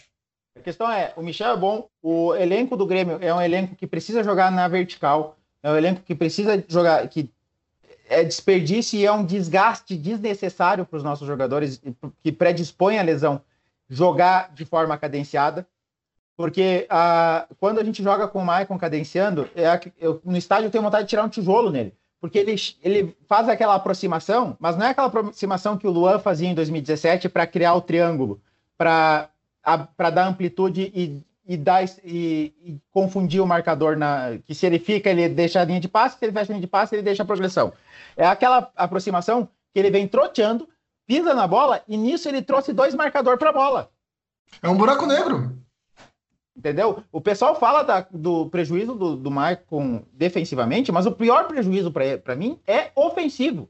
A gente joga com a linha de volante lá em cima por causa dele, para ter esse tempo de reação. E isso acaba com a profundidade do time. A gente mas, joga. Mas daí será que não é um problema? Pode ser um problema que ele tá tão pesado, mas tão pesado que ele cria um campo gravitacional em volta dele. É, deve ser. E acaba atraindo os jogadores a bola, e se ele começar a ter mais peso, quem sabe o estádio seja atraído e o Grêmio acabe desaparecendo. É, é mas é, é ele Meu tem um peso. Deus. Parece zoeira, mas. Aí Vamos é, longe nessa. É, aí parece zoeira, mas é outro. Eu acho que é o, o principal dano, o que torna ele tão prejudicial. É, é, é, óbvio, a gente fala prejudicial, mas é sem mérito da pessoa, nem nada. É, no, na questão de dinâmica. É essa moral que ele tem. Entendeu? É muita, né? Ano passado, aquele gol que a gente, o gol que a gente leva do Estudiantes aqui é uma bola que o Jeromel sempre isola, toca para frente. Ele entrega a bola porque ele tenta tocar pro Maicon. Mas eu, eu tava não, tentando não, não, falar isso aqui, Farsim. Ah, Peraí, a culpa daquele gol é 100% de Jeromel. É 100% falha do Jeromel e uma é falha. falha crassa. Uma não, falha não. crassa. Tá, assim, é falha, é falha do Jeromel, mas, mas repara, repara quando a bola chega no Jeromel e no Kahneman. Eles procuram o Maicon o tempo todo. O Jeromel, o, o Kahneman não. É. Isso é outra coisa que eu já notei. O Kahneman, ah, eu, mas... eu, o Kahneman daí... acho que tá puto com o Jeromel já há um tempo. O que Jeromel não. Eu também o... tenho essa impressão. Eu também tenho essa impressão. O Michael, eu também um tenho essa impressão. O Kahneman tá puto com o Michael já faz um tempo. Ele já deu umas tiradas em, entrevista aí que, eu, óbvio, que a gente, talvez a gente esteja querendo ver isso. Mas eu acho que o Kahneman tá puto com o Michael já faz um tempo. Mas é, o... mas o Kahneman puto nos no sujeita a umas situações meio indesejadas. Né? Você, você repara que quando o Kahneman aparece puto dentro de campo, ah, ele começa a querer das arrancadas, ele começa. O lance, mas como tá a gente ruim. discutiu antes, o Kahneman puto é um, é um demérito do Kahneman também. Não, o Kahneman, o, Kahneman, o, o Kahneman é um termômetro. Quando ele começa a dar a subida, é porque a gente vê que o time tá ruim. Ah, é. a merda tá feia. É. Não é que a culpa. Ele, se ele precisa subir para fazer isso, para desafogar, para verticalizar o time, é porque a gente vê que o time já, tipo, se ajoelha e reza. É verdade. E a questão da, da escalação sem o Michael, ah, tá. como a gente estava é, falando é, antes. Tava voltando, falando. voltando a colocar o Tardelli no ataque. Na minha opinião, é muito mais válido que o André. Muito, muito mais o Tardelli. O Tardelli é que, ah, é que. Ah, não quero ficar criticando, mas assim. O Renato ele tem uma forma de controlar o vestiário que ele chega pro cara e fala assim: Onde é que tu quer jogar, meu amigo? Aí o cara, ah, não, eu só jogo assim, só jogo de, de, de meia. Beleza, tu só vai jogar de meia. E aí ele mantém o cara, ele dá um banco pro cara, ele põe o cara para jogar às vezes aqui, mas ele controla os caras fazendo as fazendo as as vontades, as, as vontades dos caras. Então o Renato Até ele o cara entender que a vontade dele até é, entender e é isso que ele e é isso que ele tá fazendo com o Tardelli, é isso que ele faz com tantos outros. Que, que ele, fez que ele tá fazendo com o Luan, que o Luan a gente com... sabe que o único lugar onde o Luan rende é de falso 9 e ele não quer não, não, jogar não, lá. Pelo amor de Deus, não fala não, isso. Não, não, não, não, não, não, não. Carlos, eu vou te dar uma pedrada. 9 o Luan ganhou o Luan ganhou uma Eu vou te dar uma pedrada. Eu vou ali na Luna Afonso dar uma pedrada. Tá, não tá longe, eu, eu sei onde é que tá. O Luan ganhou uma Olimpíada sozinho de falso 9, por favor, gente. Oi? É, o Luan ganhou a Olimpíada sozinho de falso 9. Ele é muito bom de falso 9, esse Cara, é o problema. Ele pode ter dado certo na Olimpíada de falso 9. Na Copa do Brasil, o falso 9 foi. No, na Copa do Brasil. Não, eu sei, eu sei. Não, mas não, eu tô me baseando. Assim, eu, falei, eu falei isso mais cedo. Luan, na, na Copa do Brasil de 2016, o Luan, na Copa do Brasil de 2016, não foi metade do Luan da Libertadores de 2017. Que não foi falso 9. Mas é que lá a gente tinha um 9 muito bom. Que era um falso 9 o Barrios era 9-9. O Barrios se arrastou em campo. Não, o Barrios era, era 9-9, mas ele fazia o falso 9. Aquilo que tanto pedem do falso 9 fazer, era o que o, o melhor que a gente teve foi o Barrios. Porque era, ele saía, aproximava, fazia o pivô na entrada da área e isso dava espaço para o Pedro Rocha, para o Ramiro entrar. É, mas o André ele... fazia também, ele é um horroroso. É, ele tenta fazer. Aí é questão da qualidade do jogador, é né? o cara, não tem... É que tá, entendeu? O cara não tem 10 temporadas na Europa. O André não tem A única coisa que me preocupa na questão do Tardelli é que o Tardelli é franzino, ele não tem uma presença que vai impor cara, o campo, vai ter que mudar a dinâmica do time jogar. Vai mudar a é. dinâmica. De aí a gente volta. A gente até pode jogar com um homem de referência que não tenha tanta força física. A gente pode jogar com o Tardelli de referência. A gente pode jogar com o Everton de referência. No, meio, no corredor central do ataque. Só que para isso, a gente tem que ser vertical. Porque se a gente dá. E aí volta a questão do falso 9. O falso 9 não funciona contra a marcação em zona. O falso 9 só funciona contra a marcação em 1 a 1. Os times hoje, quando jogam contra o Grêmio, quando jogam de retranca, eles jogam sobrepondo duas linhas de quatro, ou às vezes uma linha de cinco e uma linha de quatro na frente, em zona. Que ninguém sai para seguir o cara. Que deixa o cara ficar rodando lá na frente. Por isso que faz tanta falta uma imposição física. Por isso que é tão importante que a gente saia rápido para não dar tempo dessas linhas se compactar. Que foi o gol do Alisson contra o, contra o Bahia, que a gente o, o Mateuzinho acelera a bola e não deu tempo ainda da sobra do Bahia fechar. Mas acho que é importante dizer também que uh, o Tardelli jogando na frente de nove, ele é uma evolução em relação ao Grêmio com o André. Cara, é, isso é uma. O Grêmio, o Grêmio é mais time de futebol quando ele joga com o Tardelli do que quando ele joga com o André. Porque cara, o André é que ele joga com dúvidas, né, cara? É que assim, ó. Vamos, eu vamos, vamos, dúvidas. Vamos olhar. vai o Farsen defender o André. Não vou defender. Não, eu tenho as minhas dúvidas sérias. Não, eu não vou defender. O Grêmio é melhor com o Tardelli. É que tá, eu não vou defender o André. Eu acho é que a gente tá olhando um jogo do Tardelli jogando de 9, em que o time jogou de uma forma mais vertical.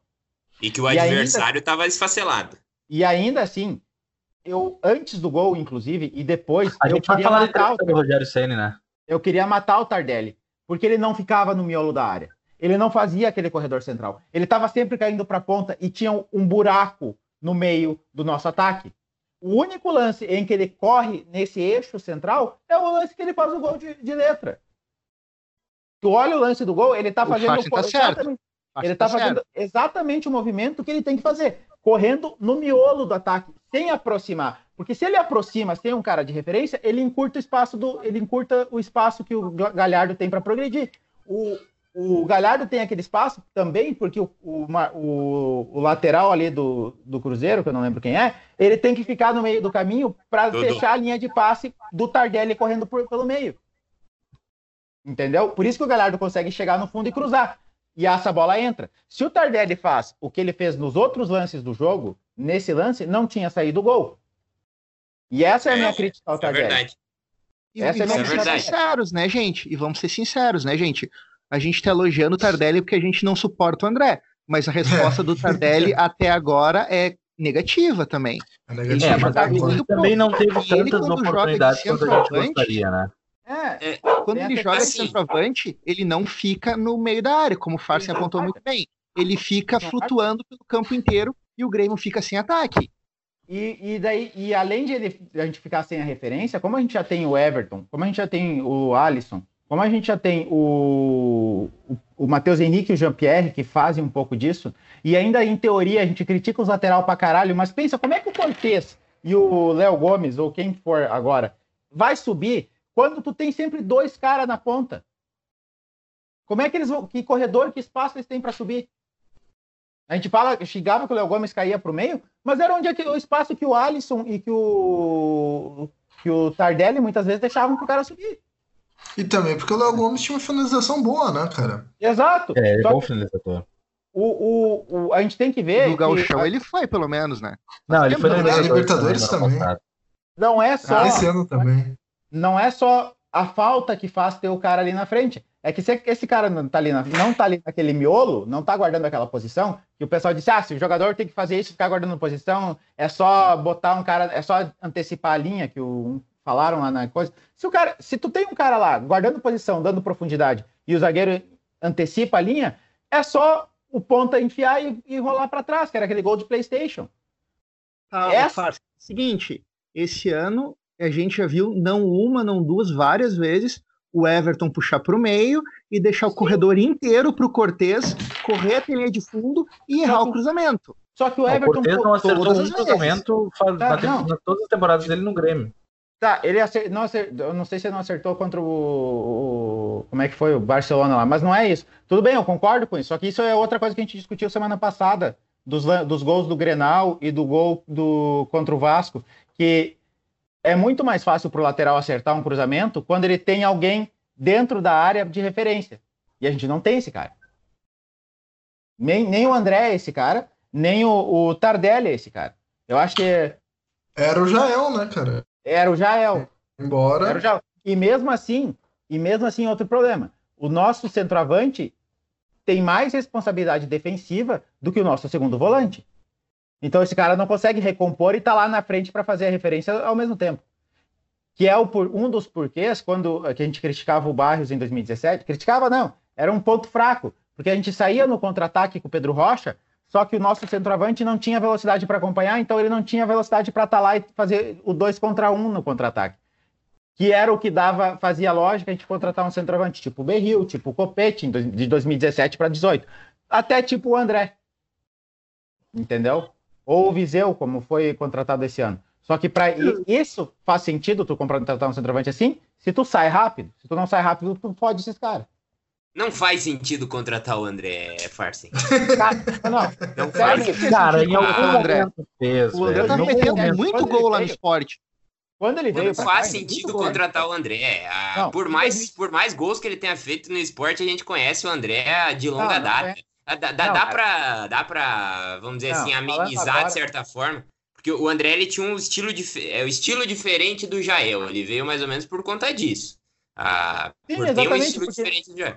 Aquele jogo que a gente tinha precisava de um centroavante que tivesse velocidade para chegar. Não Mas esse cara não é o André. Ele tinha. Ele veio do. Ele veio do. Os gols que ele fazia no, no esporte era assim. Era saindo no contra-ataque. Era, os gols que o Marinho fazia no, no Vitória era assim. Era aproveitando o espaço que o contra-ataque te dá. Nunca foi brigando com o zagueiro por, por um pedaço de pão cada centímetro do gramado. Eu concordo contigo, Farsen, na ideia aí do que você imagina ser necessário para o nosso centroavante, para o nosso camisa 9. Mas o André já está mais do que constatado que ele não é esse jogador. A gente não pode Porque... depender dele. Embora no elenco, se você parar para fazer exercício, talvez ele seja o mais parecido com aquilo que a gente precisa, que a gente precisa na conjuntura aí.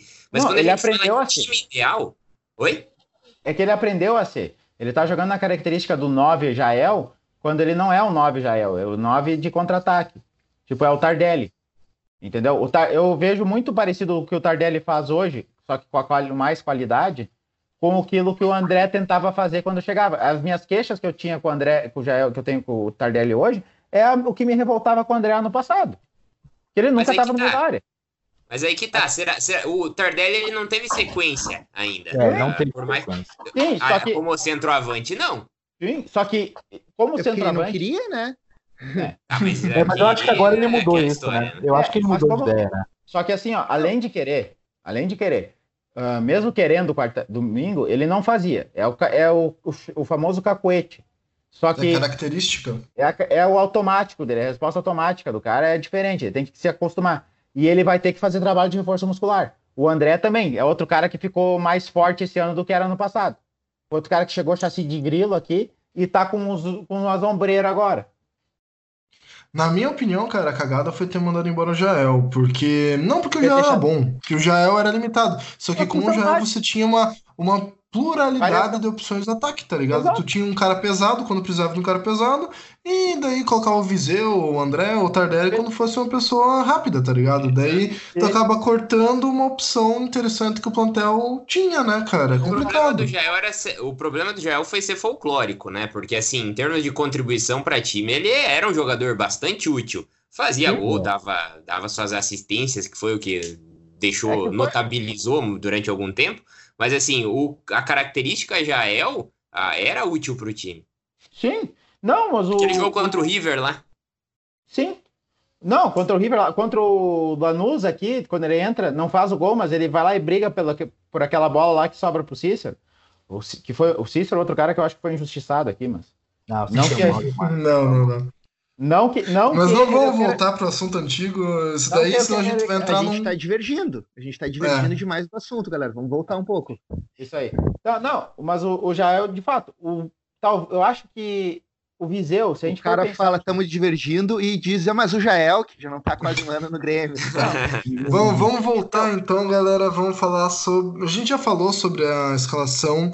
Vocês acham que é necessário falar mais sobre a escalação ou a gente parte para falar sobre esses dois jogos que a gente tem futuros que, e um pouquinho que... sobre a lesão? Eu acho que os dois fatos do jogo né, em relação à escalação são o Michel e o, e o Tardelli, que é o que, o que mudou é, realmente. É diferente. Se eu, tivesse, se eu tivesse que fazer uma escalação ideal do Grêmio hoje, se eu tivesse que fazer uma escalação ideal do Grêmio hoje, pegando quem jogou o fim de semana, eu jogaria com o com o Luan no, na função do Luan, que foi em 2017. Eu daria uma sequência para ele. Não porque não esperando que ele fosse resolver o próximo jogo, mas como tentando achar uma solução a médio prazo para o clube, para os jogos contra o Flamengo. Eu jogaria com o Luan, eu jogaria com o. Luan no lugar com... de quem? O Luan, Luan na posição do Luan. O Luan na posição do Luan. No lugar tá, do Quem sai? Quem sai? Aí, aí que tá. Não, não o GPR. Quem sairia e seria uma disputa entre o Alisson ou o Matheus Henrique, dependendo da condição do jogo. Eu tiraria o Tardelli e eu jogaria e eu daria sequência pro da Silva. Não, tu tá maluco. Não, eu daria... não, é, não, não, não, viajou, tá viajou. Não, não, porque dentro disso que a gente está falando de, de, de característica do time, de dar profundidade e tudo mais, o da Silva, dos que sobrou, é o único que fa... faz isso melhor, que tem mais condição de fazer isso que o André, por exemplo. Tá, e tu segura o vestiário como? Não, eu tô falando de time ideal. Não, Eu mas não tô falando. Eu não tô falando. eh, A gestão de vestiário, se for por gestão de vestiário, daí não tem muito o que mudar. A gente fica refém do Tardelli e do André. Entendeu? A gente fica refém de dois literais falsos nove. Eh, o, eu colocaria, eu deixaria o Michel e o. Eu faria um losango. É que daí eu faria um losango com o meio, com o meio de campo. Eu deixaria o Michel como 5 e deixaria o, a- essa segunda linha ali com, com o Jean-Pierre e o Matheus livre para trocar e para subir com o Michel mais fixo e, e, e, e girar com o Luan para aproximar pro da Silva e pro Everton. E, dando, e, É, é, daria é uma corre- tática que seria válida. Eu também escalaria daí- o Grêmio mais ou menos assim. e daria corredor, mais corredor para os laterais. Até porque, assim, o Galhardo, se for o Galhardo ou se for o Léo Moura, são dois laterais que a maior contribuição que eles podem dar é ofensiva. No sistema 4-2-3-1 que a gente tem, a capacidade de contribuição ofensiva que o lateral tem para dar fica um pouco reduzida. Porque tem menos corredor para subir, ou se abrir o corredor para subir, vai em bola o meio de campo, porque o, o extremo tem que fechar. vai ser o. Galhardo. Léo Moura É. não joga mais. Não, pode ser, concordo que seja o Galhardo, só que o, eles, eu não posso defender, depender defensivamente do Galhardo para lateral direita. Isso também reforça o fato de eu jogar com, no- com esse losango, com, com o Jean-Pierre ou com o, com o Matheus Henrique ali atrás, nessa linha, nessa, nessa linha de meio campo ali, nessa segunda linha de meio campo, tanto para municiar a subida deles, quanto para segurar a, a o- um potencial contra-ataque por aquele lado. Com o Michel para pegar o para pegar as, as sobras de bola. Se eu fosse, se eu hoje fosse montar o time do dar uma sequência para esses dois jogos, pensando no jogo contra o Flamengo, pensando na forma como o Flamengo joga, que é dessa tentar a pressão alta, mas com uma solidez defensiva bem contestável, principalmente pelos lados, eu jogaria, eu daria uma sequência para o time assim, daria até para pensando no vestiário, então não joga com o, Tarde, com o da Silva, Ah, joga com o Tardelli lá, mas fincado. Não podendo ficar Ah, ah. recuar atrás do Luan. Eu já acho que a gente tá um pouco mais perto. Eu já acho que a gente tá um pouco mais perto daquela outra ideia. À à medida que ah, o Michel jogou, considerando aí toda a nossa discussão do que foi a escalação contra o Cruzeiro e daquela que talvez seja a escalação ideal hoje. Sem precisar mudar tanto, ah, voltando àquela ideia do 4-1-4-1. A, a linha de defesa é a mesma, agora com o David Braz no lugar de Jeromel até o Jeromel voltar. O Michel na frente da defesa. Você pode fazer o Matheus e o Jean-Pierre jogar em linha, quase que como um losango, como disse o, o Farsen. Mas aí, aí Falta é a discussão. Oi? É que se tu joga no 4-1-4-1 assim com o Michel, sem tirar o Matheus Henrique e o Jean-Pierre, tu tem que fazer, tem que usar o Alisson como o ponta do losango armador. E eu não sei se ele tem essa condição. É, mas eu não falo em losango, tá? Eu falo ali em Sim. você ter. Se você ter o Michel, você ter a linha do, do Jean-Pierre e do Matheus, jogar com o Alisson do jeito que tá jogando à direita, com o Everton na esquerda, e aí a discussão ali do centroavante, quem vai ser, Tardelli, Luciano, a gente nem falou do Luciano, mas ele veio para talvez ser esse jogador. Não, ele Ah. veio para ser o para ser o extremo. Já nas entrevistas foi dito que ele veio contratado para substituir a saída do Marinho. É, enfim, erro de avaliação. É, mas enfim. Com É, certeza. vou é que ler a então. Faz o menor sentido. Foi a versão Ele jogou a oficial. carreira inteira como segundo atacante, né, cara? Como centroavante no Corinthians, quando o Corinthians estava Também. mal, mal, mal. Foi centroavante, no Fluminense ele era tipo, centroavante. Ele cresceu como Mas sempre centroavante vindo, no Havaí sempre vindo de trás, né? É, ele é um cara com velocidade, com imposição É- física. É o centroavante, é o, cent- é o centroavante que não é o Cone. É, ele não é um cor, mas ele é o a gente último fala- homem, né? Quando Exato, ele- mas- e aí a não, não, discussão não. dentro. Ele é o penúltimo. A discussão dentro No dessa Fluminense, ele não era o escalação aí desse. Oi? É, é o, o Everaldo era o último. Mas Ele o Everaldo era um meia. Não, ele era o, o, o, o cone deles era esse Everaldo ali. Não, o Pedro- o, Everaldo, o Everaldo era o Everton deles, jogava lá É. perto. É, Não, ele jogava bem centralizado, esse Tô louco, louco vindo de dentro. Tô louco então. é Sim, mas ele jogava centroavante. Tá, tô louco então, desculpa. Enfim, mas a- aí é. a minha ideia seria essa para até pensando em termos de, de, de, ser possível concretizar alguma alteração, alguma mudança, porque convenhamos, não vai acontecer o da Silva. É. Ah, não, não, adianta concordo, a gente entrar, não vai. Da Silva não existe. É, e o Alisson não sai do time hoje também. Ah, eu concordo. É que, só, que, é, só que o problema aí fica de novo difícil equacionar. Porque se tu pensa no 4-1-4-1, beleza? Que nem você falou. Com Alisson e Matheus Henrique, tu, su, tu sobre tu, como é que tu lota uma função que é essa função do, do meia de mobilidade, do meia de velocidade e, e o motorzinho do time, e tu deixa carente a função de armador. Porque se a gente pensa nesse 4-4-1, é, o GPR ele não vai ser esse armador. a gente já pensa nisso com ele recuando, sendo ele o principal municiador desse jogador de velocidade na saída. Só que falta um cara lá na frente ou para segurar a bola ou para distribuir o jogo. Quando você pensa no 4-1-4-1, com os, os laterais subindo, com o Everton de um lado, com o Alisson do outro, o Mateuzinho fica ali e o, a relação Jean-Pierre, Michel e Mateuzinho, ela não equaciona tendo Alisson e, e Everton caindo nas pontas, sem um 9, sem um cara forte lá na frente para segurar a bola. Eu acho válido, daria para tentar. É, daria, daria para tentar. tentar. Daria para tentar. Num jogo contra um time que vem para cima, talvez funcione. Num jogo que um time que tente ficar mais competitivo, um jogo de Copa, eu acho que não tenta, é mais perigoso. É. E enganchando um pouco isso daí, já vamos falar dos jogos futuros. Pegando o gancho do que a gente tava falando, vamos falar sobre os jogos futuros. Ah, Primeiro, Grêmio e Goiás, domingo, dia 15 do 9 que, que vocês acham que vai ser esse jogo? É um jogo para testar, como a gente tava falando. Eu acho que é um jogo para dar continuidade pro Michel. É. Básico. É o jogo ah, que o Michael volta. Já estão falando que o Michael volta para esse jogo. Ah, ah eu acho que ele não vai ser titular. Eu acho também que não. Até por estar tá voltando de lesão. Não, assim, é... ó, uma coisa, uma coisa que eu acho que a gente tem que ser, ser justo com o Michael é que todas as vezes que ele saiu, ele nunca forçou o retorno dele. É, né, vamos, não, não. Godoy ele Cruz. Libertadores inteira fora, na reserva. Godoy Cruz. Ah, eu acho que foi mais o Renato ali do que o Michael.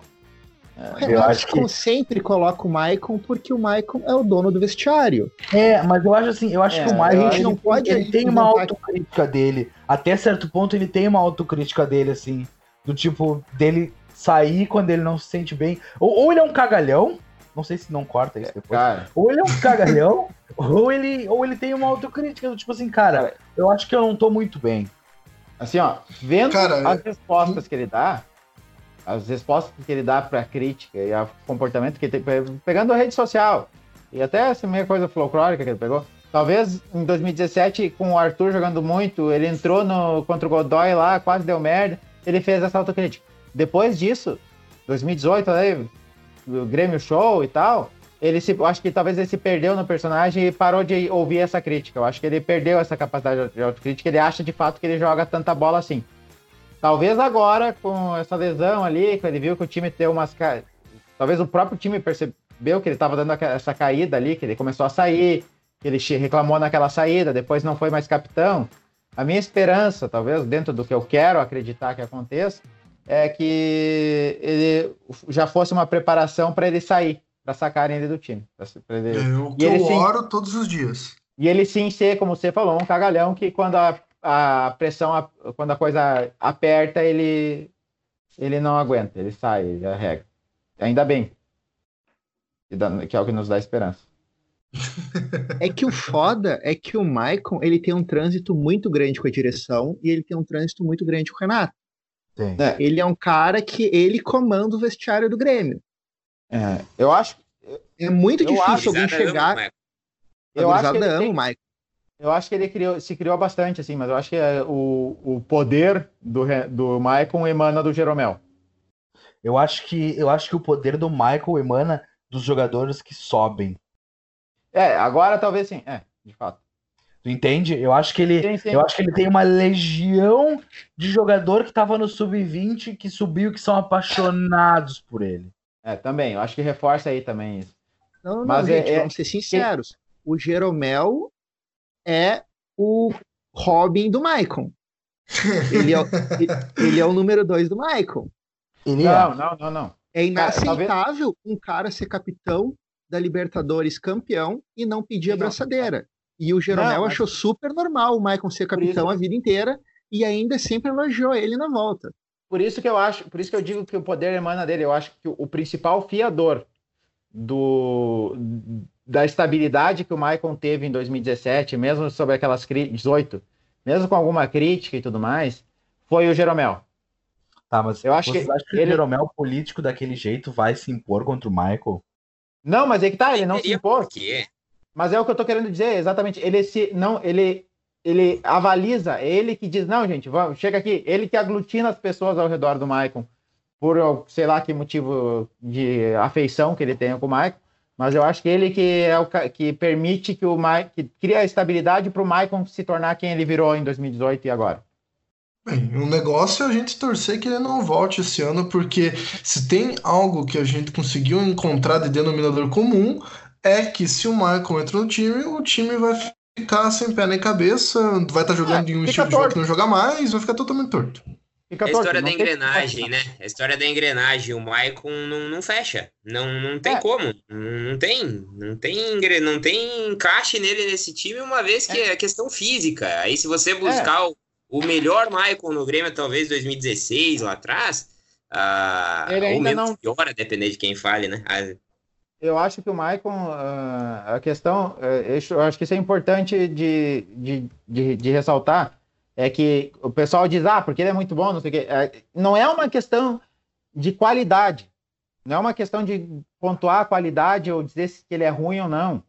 Tá? Isso, mesmo que essa qualidade dele seja questionável, de, mesmo que ele tenha essa qualidade, a característica dele não equaciona, não equilibra com as características do resto do time.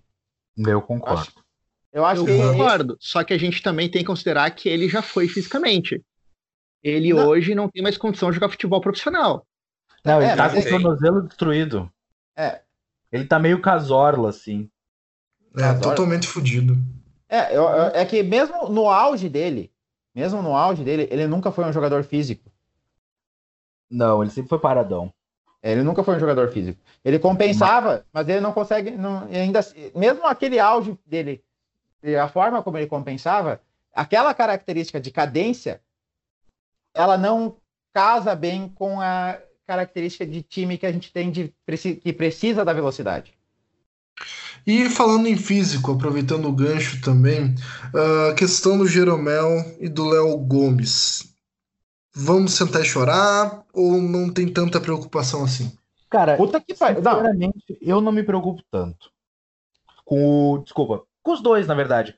Porque eu gosto bastante do, do David Braz, que foi uma surpresa bem positiva. Porque eu realmente, olha, eu tava bem desacreditado com esse jogador. Principalmente que eu fui atrás das, das declarações, das repercussões dos, dos torcedores do Santos e eles detestavam o cara lá.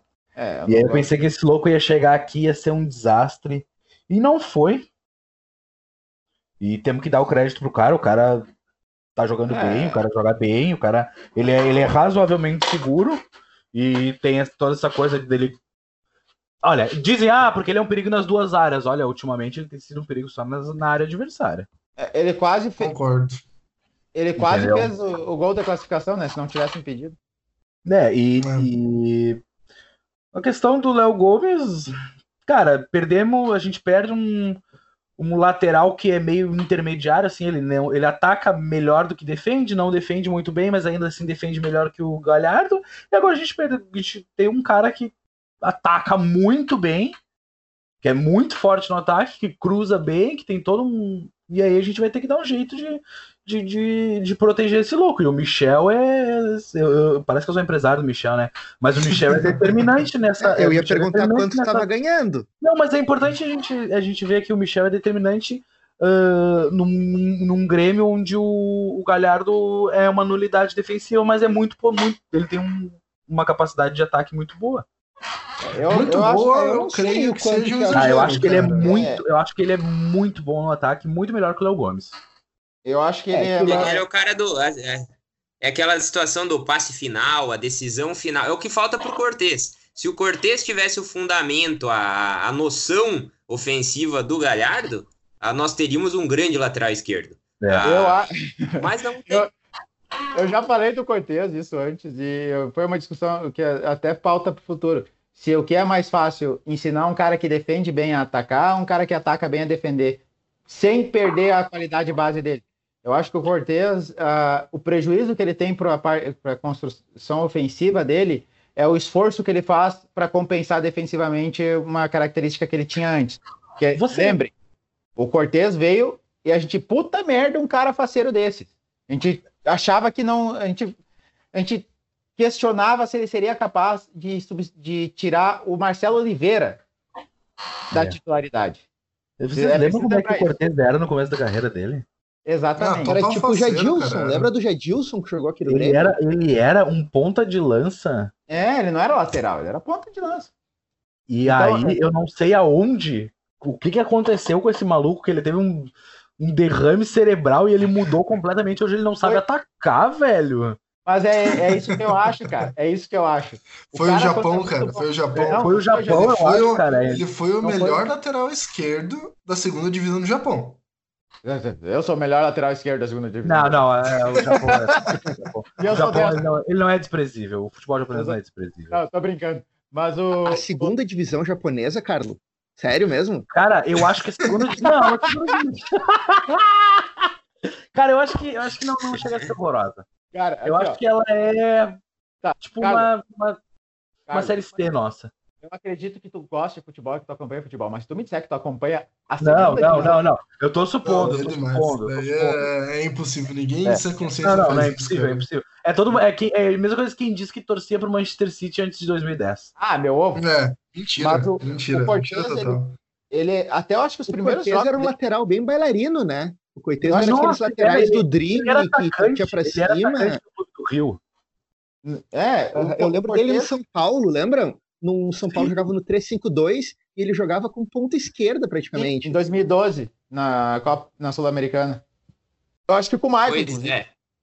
Mas você tem, você tem nessa situação do Cortez, mesmo no auge dele lá no Botafogo, naquela época em que ele apareceu, foi para chegou aí, não sei se era a seleção principal, aquela seleção que jogava os jogos contra a Argentina pra, lá. Foi era contra a Argentina. Mas, mas, era no São Paulo já. É, mas enfim, o fato é que ele chegou lá e quando, quando nesse auge pessoal, ele nunca foi o cara que chegou no fundo e cruzou com qualidade. Ele era não, o cara ele, que entrava não, na área, que não, ele entrava na área, ele, ele, ele cortava para dentro e, infiltrava.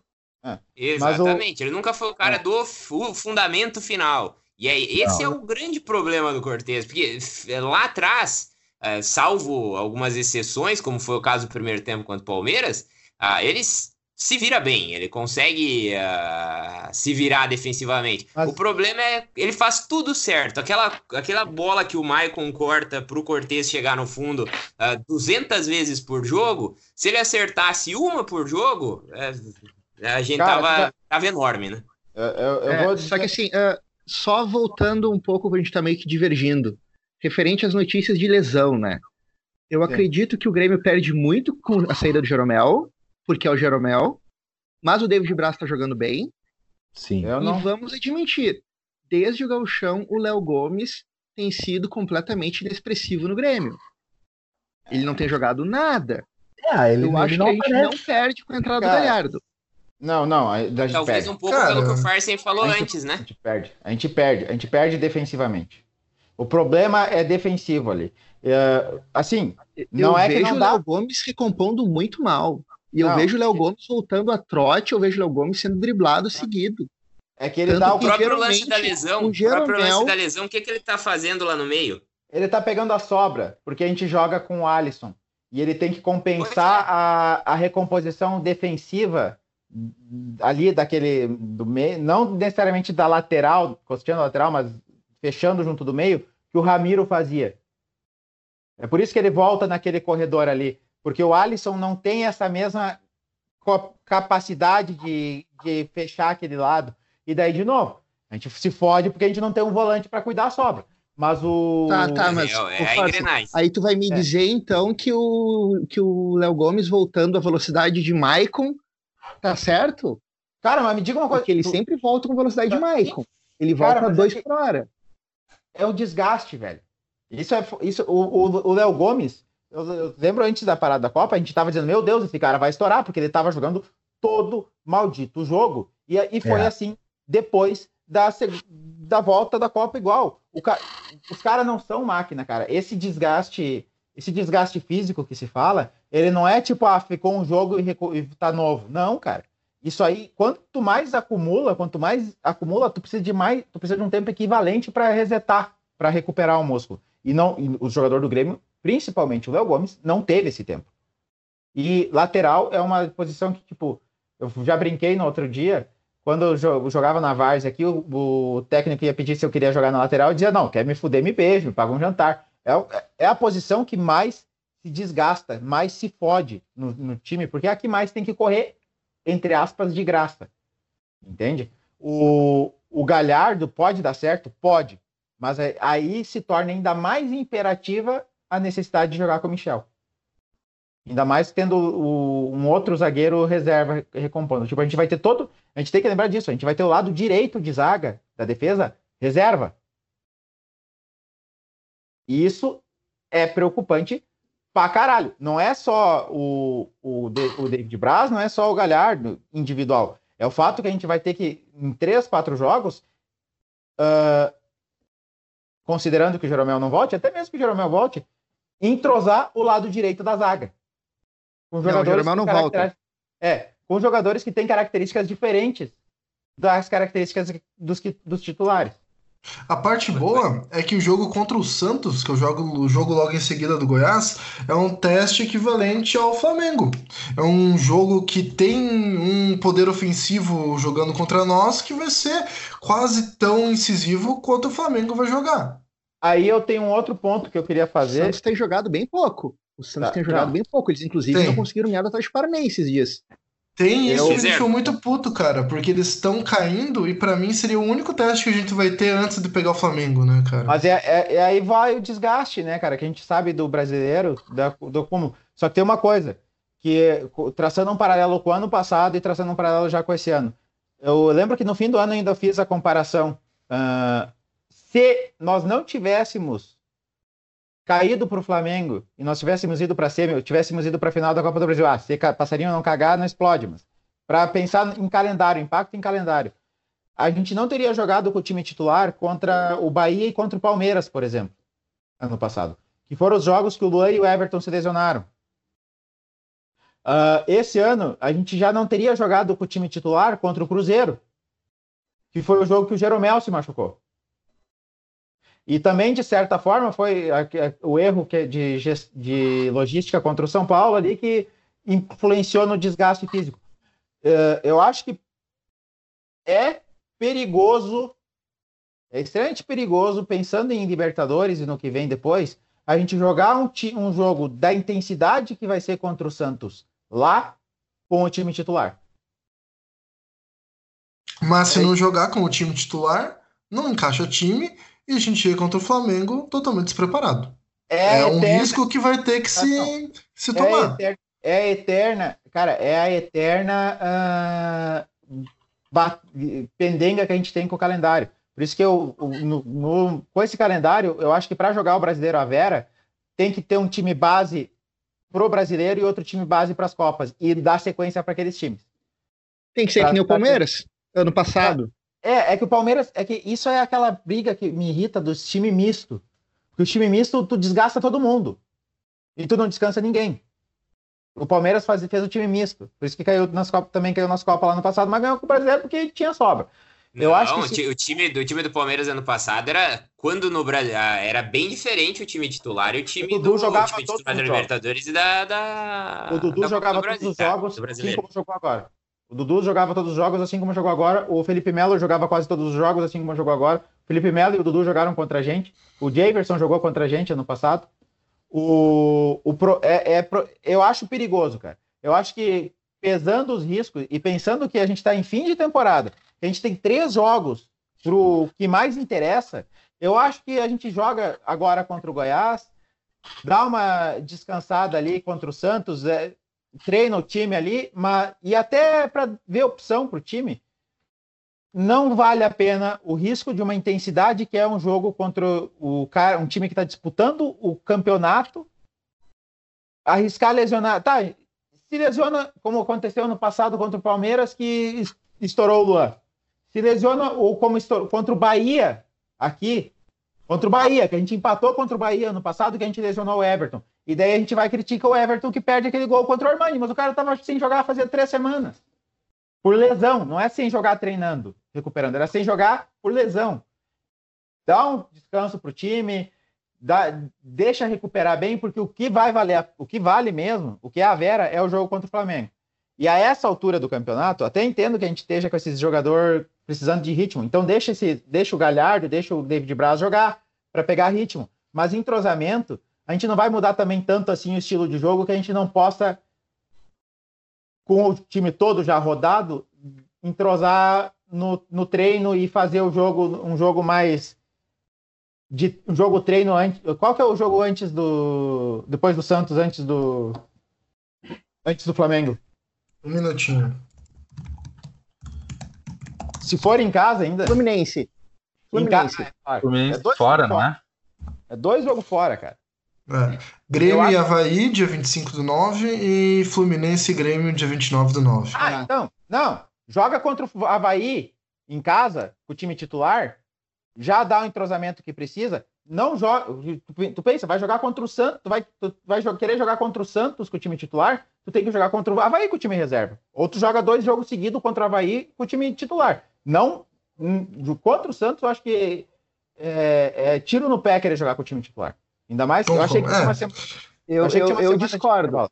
Eu discordo. Vendo, vendo esse ponto de tem vista. Que jogar, o Grêmio tem que jogar todos os jogos com o time titular, exceto tá o jogo anterior. Eu acho. Tá louco! Não, cara, é que Porque assim, ó. Assim, é um jogo por semana. semana. Não é, mas tem é que tá. treinar. Não é. Aí que tá. Esse jogo contra o Santos e contra o Havaí não é um jogo por semana. São quatro dias de diferença. São quatro dias de diferença.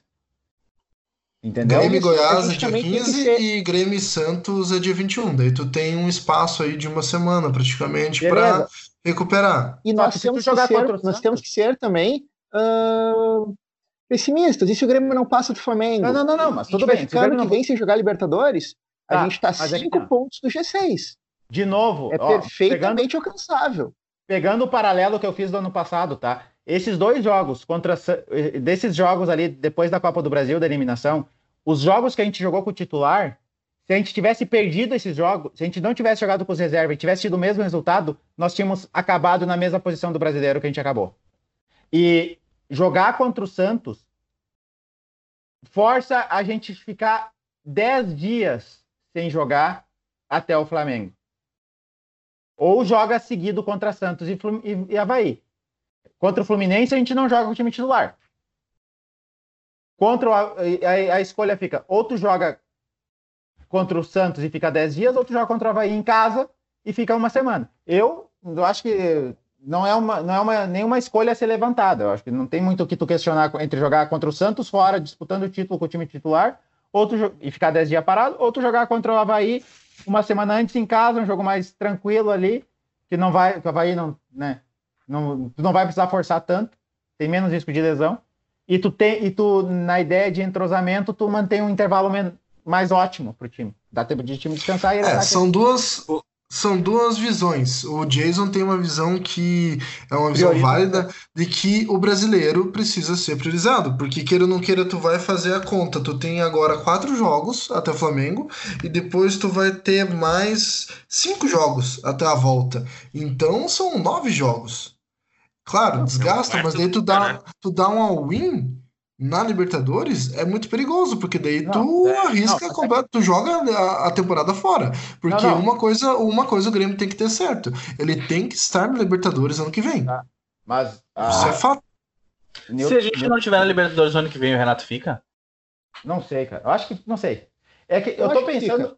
Não, se a gente não tiver na Libertadores do ano que vem, acaba o ciclo de vez. Assim, Daí vai ter muita gente saindo do clube, Everton uma- vai para qualquer time e daí encerra tudo, porque o Grêmio tá sendo competitivo porque tá diversas vezes no bolo. E se ele não tiver no bolo ano que vem, se ele não tiver na Libertadores ano que vem, vai machucar o elenco. E a gente precisa sim se preocupar com o Brasileirão, porque tem que ser Não. coerente.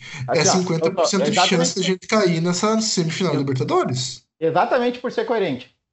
A hora, se tu, che... tu fez o que a gente cagou pro, entre aspas, cagou pro brasileiro até agora, e chegar e não dar all-in nesses dois jogos contra o Flamengo, então tu não, fiz, tu não tivesse cagado pro brasileiro o tempo todo até agora. A gente agora, agora é a hora de dar. Se tem alguma. Se a gente já deu all-in até agora, não é agora que a gente vai tentar equilibrar as coisas. Tem que ser Mas eu- all-in eu na disco-. Eu discordo disso porque o Grêmio não deu all-in. O Grêmio estava com, campeon- com um calendário bastante complicado e o Grêmio não está numa boa posição no brasileiro. então- Não é porque os titulares não jogaram, é porque os Sim. titulares jogaram mal. Se o Grêmio Porque não tavam- empata pro Chapecoense, se o Grêmio não perde pro Fluminense, se o Grêmio não perde pro Santos, Cara, a gente já tá pelo menos uns seis pontos acima. porque E o aí você Brasil cai- lá no G4. E aí a gente tá falando em poupar, em, ah, em calendário e tudo mais, mas fato é que a gente não tem um time pronto. Então como é que a gente vai ah, chegar no jogo contra o Flamengo com, o mesmo, com a mesma estrutura de time que a gente viu nos últimos jogos, ah, sem ter um time pronto? Mas não é Ah. questão de ter time pronto, Robson. Aqui o que, tô- o que a gente tá falando é o seguinte: eu não tô dizendo de poupar os quatro jogos. Eu tô dizendo, ó, não jogar contra o Santos na vila com o time titular. Entendo. E, concordo, pra- Farsa, concordo. Deixar para jogar com o time titular contra o Goiás, esse fim de semana, e contra o Havaí, que são O dois jogos em casa. Um, dois jogos que tu consegue satisfazer a necessidade de entrosamento dentro daquela janela ótima que o próprio time diz que é de um jogo por semana e sem o desgaste de uma viagem. E sem a- o nível, sem a- o risco de lesão que tem um jogo contra um time que está tá disputando o título. E assim, outra coisa que a gente tem que lembrar, tem esses cinco jogos depois, dá para tem mais dois, tipo, tu vai tu vai poupar em três, em dois talvez. E depois disso, se a gente cai pro Flamengo, batendo na madeira, tem dez jogos para recuperar o que quer que fique depois. Tem 10 jogos depois. Tipo, eh, a, a Libertadores desse calendário atola, mas cair não deixa a gente com uma, duas rodadas morto sem mais o que fazer no Brasileiro. Tem uma margem para recuperar e pegar G6, pelo menos. Na pior Não, tem hipóteses. pouca margem, né, Farsa? Porque 10 jogos. São, não, não, não são 10 jogos, cara. se a Não gente são perder, 10 jogos. sim, são 10 O jogos. último, o último jogo do Grêmio e Flamengo 10 é dia jogos. 17 do, do, de novembro, cara. Do 10, do 11, são do 11. Não, o do Grêmio e Flamengo A volta? é em outubro, cara. É 20 de outubro. Não, tu tá certo. Eu que olhei o outro Grêmio Flamengo. Entendeu? É 20 de outubro. O, o Grêmio vai ter. Se o Grêmio cai para o Flamengo, o Grêmio vai ter dois meses. Um mês e vai ter 60, eh, 50 dias da, com a- o at- atabalhamento que dá, dá as 10 rodadas. que fa- Vai ter 10 rodadas. Fora que se perder para o Havaí em casa, aqui, e perder para o Goiás, que são esses jogos que jogaria com o titular agora, eh, não merece também ir para Tu Libertadores. sabe o que vai acontecer, né, Farsen? Tu sabe. eu Exato. Ele, tu tá, Tá ligado, contando. cara. tá, Não, mas é que assim, eu concordo. Cara, eu, eu- óbvio que eu quero estar na Libertadores ano que vem. Óbvio que eu quero estar na Libertadores que vem. E é óbvio que eu sei que tem um risco. Mas eu acho que vale a pena o risco. Porque, se tá, acabou o ciclo do Renato, a gente vai precisar começar essa renovação em algum momento. É. Entendeu? Isso é E, eu verdade. A- e a gente, nada garante que ano que vem a gente vai ir para Libertadores, a gente chega semi- semifinal de novo. A gente ter chega em três semifinal já é absurdo. Se a gente chegar nessa final, com o momentum que a gente cria, eu acho que a gente leva, cara. A gente tem uma chance muito grande de, com esse time de agora, chegando na final, ganhar. Não sei ano que vem o que que pode acontecer. Entendeu? Eu acho que a gente tem que aproveitar que tem o Everton, a gente tem que aproveitar que tá agora aqui. Tem três jogos. Ah, brasileiro é legal, faz tempo que não ganha. Brasileiro é, é, é para ter calendário. O brasileiro é terceira, possivelmente quarta competição de relevância que a gente tem no ano. O brasileiro não compensa o investimento que você tem que fazer para montar um time. para ganhar o brasileiro não compensa com o que tu ganha ganhando o brasileiro. O que tu ganha ganhando o brasileiro, que co talvez compense no longo prazo, é uma vaga para Libertadores, mas isso tu não precisa ganhar o brasileiro para ter. Eu acho que de desde que as Copas passaram para o segundo semestre, o brasileiro perdeu muito em relevância. Perdeu. E ainda mais com a é premiação gigante da Copa do Brasil. O brasileiro, o brasileiro funciona para os times que não estão nas Copas. O brasileiro, um time, o brasileiro, um time que está na Copa. Isso é verdade. É isso é amplamente discutido. É, tu pode estar tá de líder. Pode ser o primeiro colocado brasileiro. Se tu tem chance de ganhar uma Copa, tu vai tem que priorizar a Copa. A principal, a principal exposição disso foi a queda do Palmeiras pro Grêmio, né? É, a torcida exatamente. do Palmeiras caga pro brasileiro, cara, não só pelo fato que eles ganharam, mas pelo fato que foda-se o brasileiro, né, cara? Exatamente o Flamengo. Se o Flamengo ganha esse brasileiro agora, tanto faz. É, Tanto faz, se o Flamengo ganha, se o Flamengo ganha e cai pra, pro Grêmio na Libertadores, acabou o ano deles, cara. É? Eu não, é, aí eu discordo, Newton. Talvez o Flamengo não tanto. Porque o Flamengo não, porque o Flamengo faz algum tempo que não ganha nada. Não é a mesma, a mesma situação do Palmeiras, que já vem de um título de brasileiro e já vinha tomando muita porrada na cabeça porque fracassou em todos os mata-matas. Quando não. saiu Palmeiras e Grêmio, eu lembro de no Twitter ver muito torcedor falando: pelo amor de Deus, Palmeiras, vamos fazer de conta que não é um jogo de mata-mata.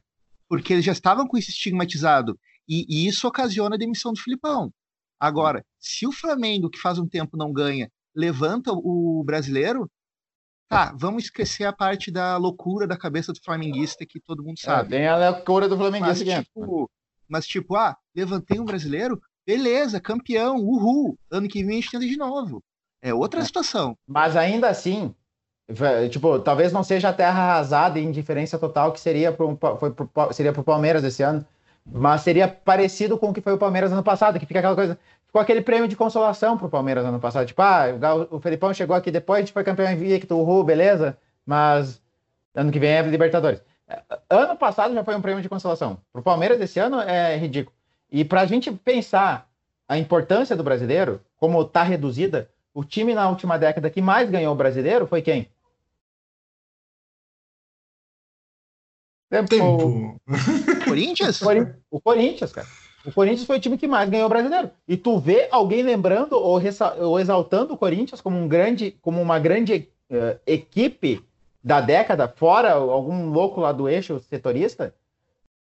Não, Quem não tem. No... se tu for comparar, por exemplo, com o Real Madrid, que foi o grande time da década não. passada, tu não tem nem comparação não, com o Corinthians. Não tem... Mas o Real Madrid não ganharia a segunda divisão aqui. Falar do time brasileiro. Quando o Corinthians ganhou o Campeonato Brasileiro na, na última década. A gente lembra, antes do Corinthians como grandes equipes, a gente lembra do Santos, a gente lembra do Cruzeiro, a gente é. lembra do Grêmio, a gente lembra até do Palmeiras, mas o que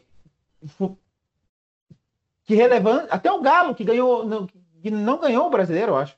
Que ganhou aquela. Ganhou Libertadores. O Fluminense. Né? O Fluminense ganhou o brasileiro esses tempos e ninguém lembra. 2012. É, não, mas tu pensa em. Tu vai pensar em grande equipe. É que pensa assim, ó. Foram três brasileiros de nove. Foram três brasileiros que o Corinthians ganhou de nove. E tu não pensa ele como. Tu, quando tu vai pensar qual que foram as grandes equipes. Que se lembra a escalação da década de 10 a 20 do, do Brasil. Tu não, tu não vai. O Corinthians vai, tu vai ter que olhar no Google para ver a escalação.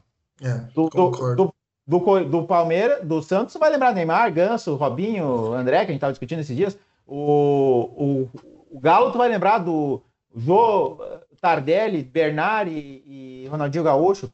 O, o Cruzeiro, tu vai lembrar do Thiago Neves, tu vai lembrar do, do Ricardo Goulart, lá do Brasileiro, do Brasileiro 2013. Tu, tu, tu tem recursos do William Bigode, que está no Palmeiras. Então, o, o brasileiro Everton não tem. Oi? Everton Ribeiro. Everton Ribeiro, que está no Flamengo. Tu, do Arrascaeta. Tu lembra desses times? Porque esse, os títulos que, que esse time, esses times ganharam representaram alguma coisa. Entendeu? Aquele, aquele brasileiro, os, o, o, bicampeonato do Cruzeiro ainda, porque foi bi e porque não tinha nada no segundo semestre ainda naquela época.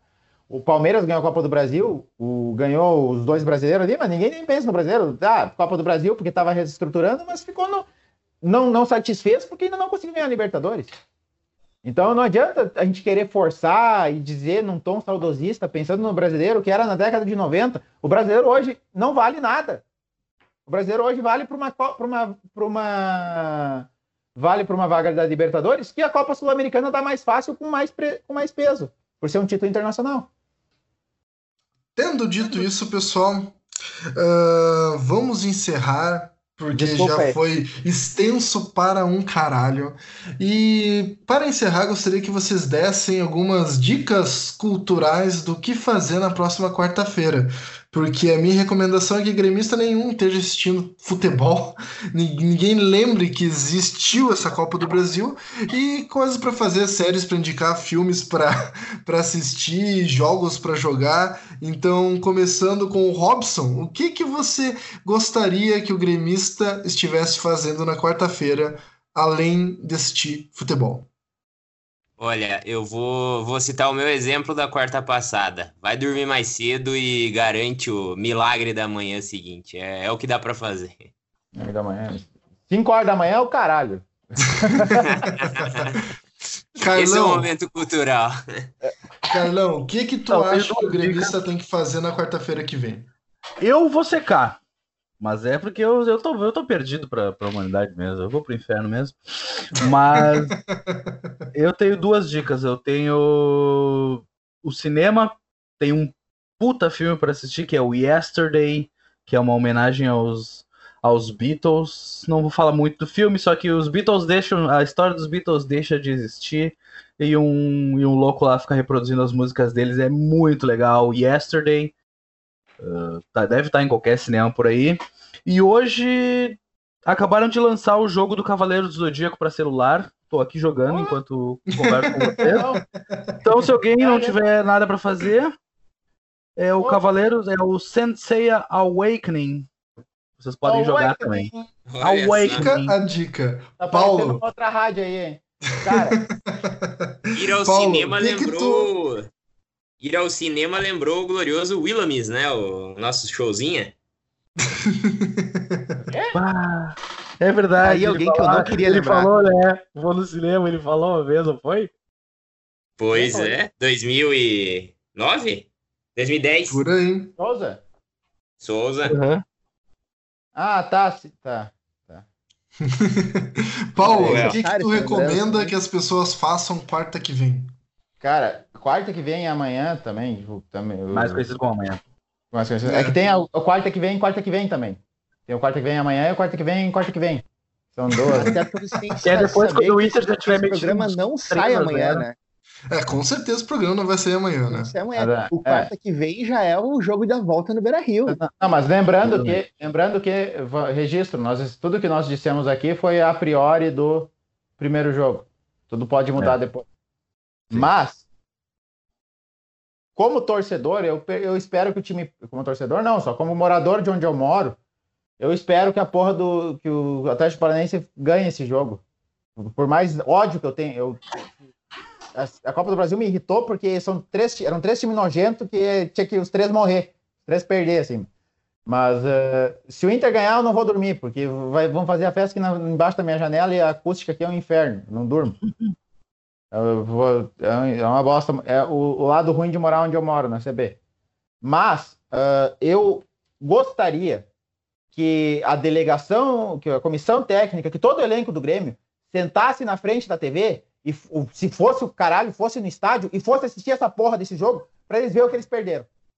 Para eles entenderem que isso não é aceitável perder uma final, como é, a oportunidade de estar numa final como essa, e botar já no fundo dos miolos dele pro jogo do Flamengo. Fazer tipo laranja mecânica, fazer ele sentar na frente do cinema com os olhos abertos pelas maquininhas, sem poder piscar. Olhar a pelada braba que vai ser esse jogo e dizer: ó, ó, o, que, ó o que a gente desperdiçou. É Olha que teve muito gremista que comemorou que não vai ser Grenal, hein? Meu cu! Ah, tomar no cu, cara. Ah, é muito cagalhão é, pra não querer. Jason, é muito cagalhão. Uma, uma, uma dica cultural pra galera assistir na próxima quarta-feira. Uau, uma dica, cara. Eu acho que eu vou sugerir uma série do, da Amazon Prime muito boa, que é The Boys. Ah, é boa pra caralho mesmo. É muito boa, assim. Eu. Fala, fala.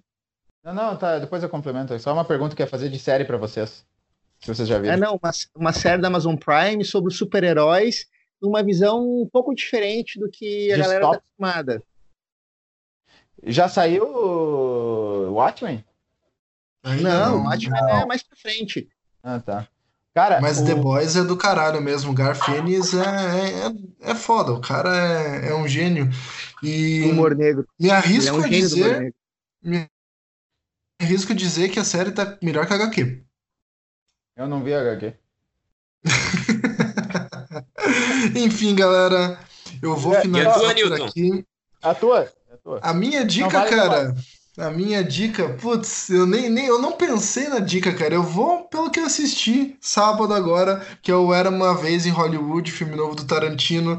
Peguem a sessão de é. cinema, vão assistir ou prestigiem o cinema nacional, vão assistir Bacurau, que é um puta de um filme. Então, tem coisa para fazer, galera. Não perca tempo secando, se estressando.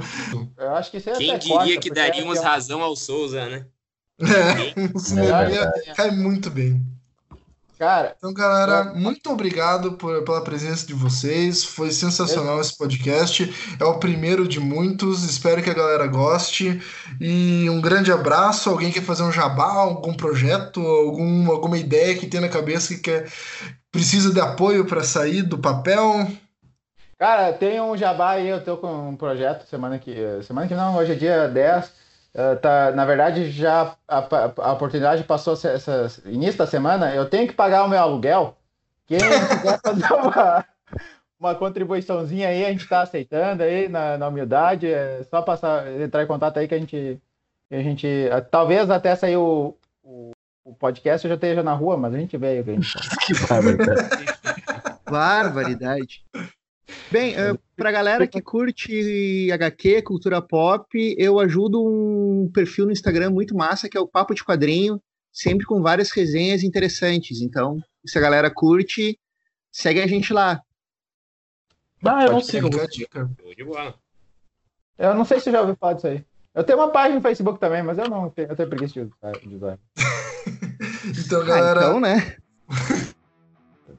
Depois outro dia. Foi um prazer e Porra, deixa eu finalizar isso daqui. Finaliza, Não, cara, vai. Eu vou ficar sozinho aqui, cara. Galera, foi um prazer e até a próxima. Abraço. Falou! Falou. Valeu. Valeu. Valeu. Até segunda. Tá.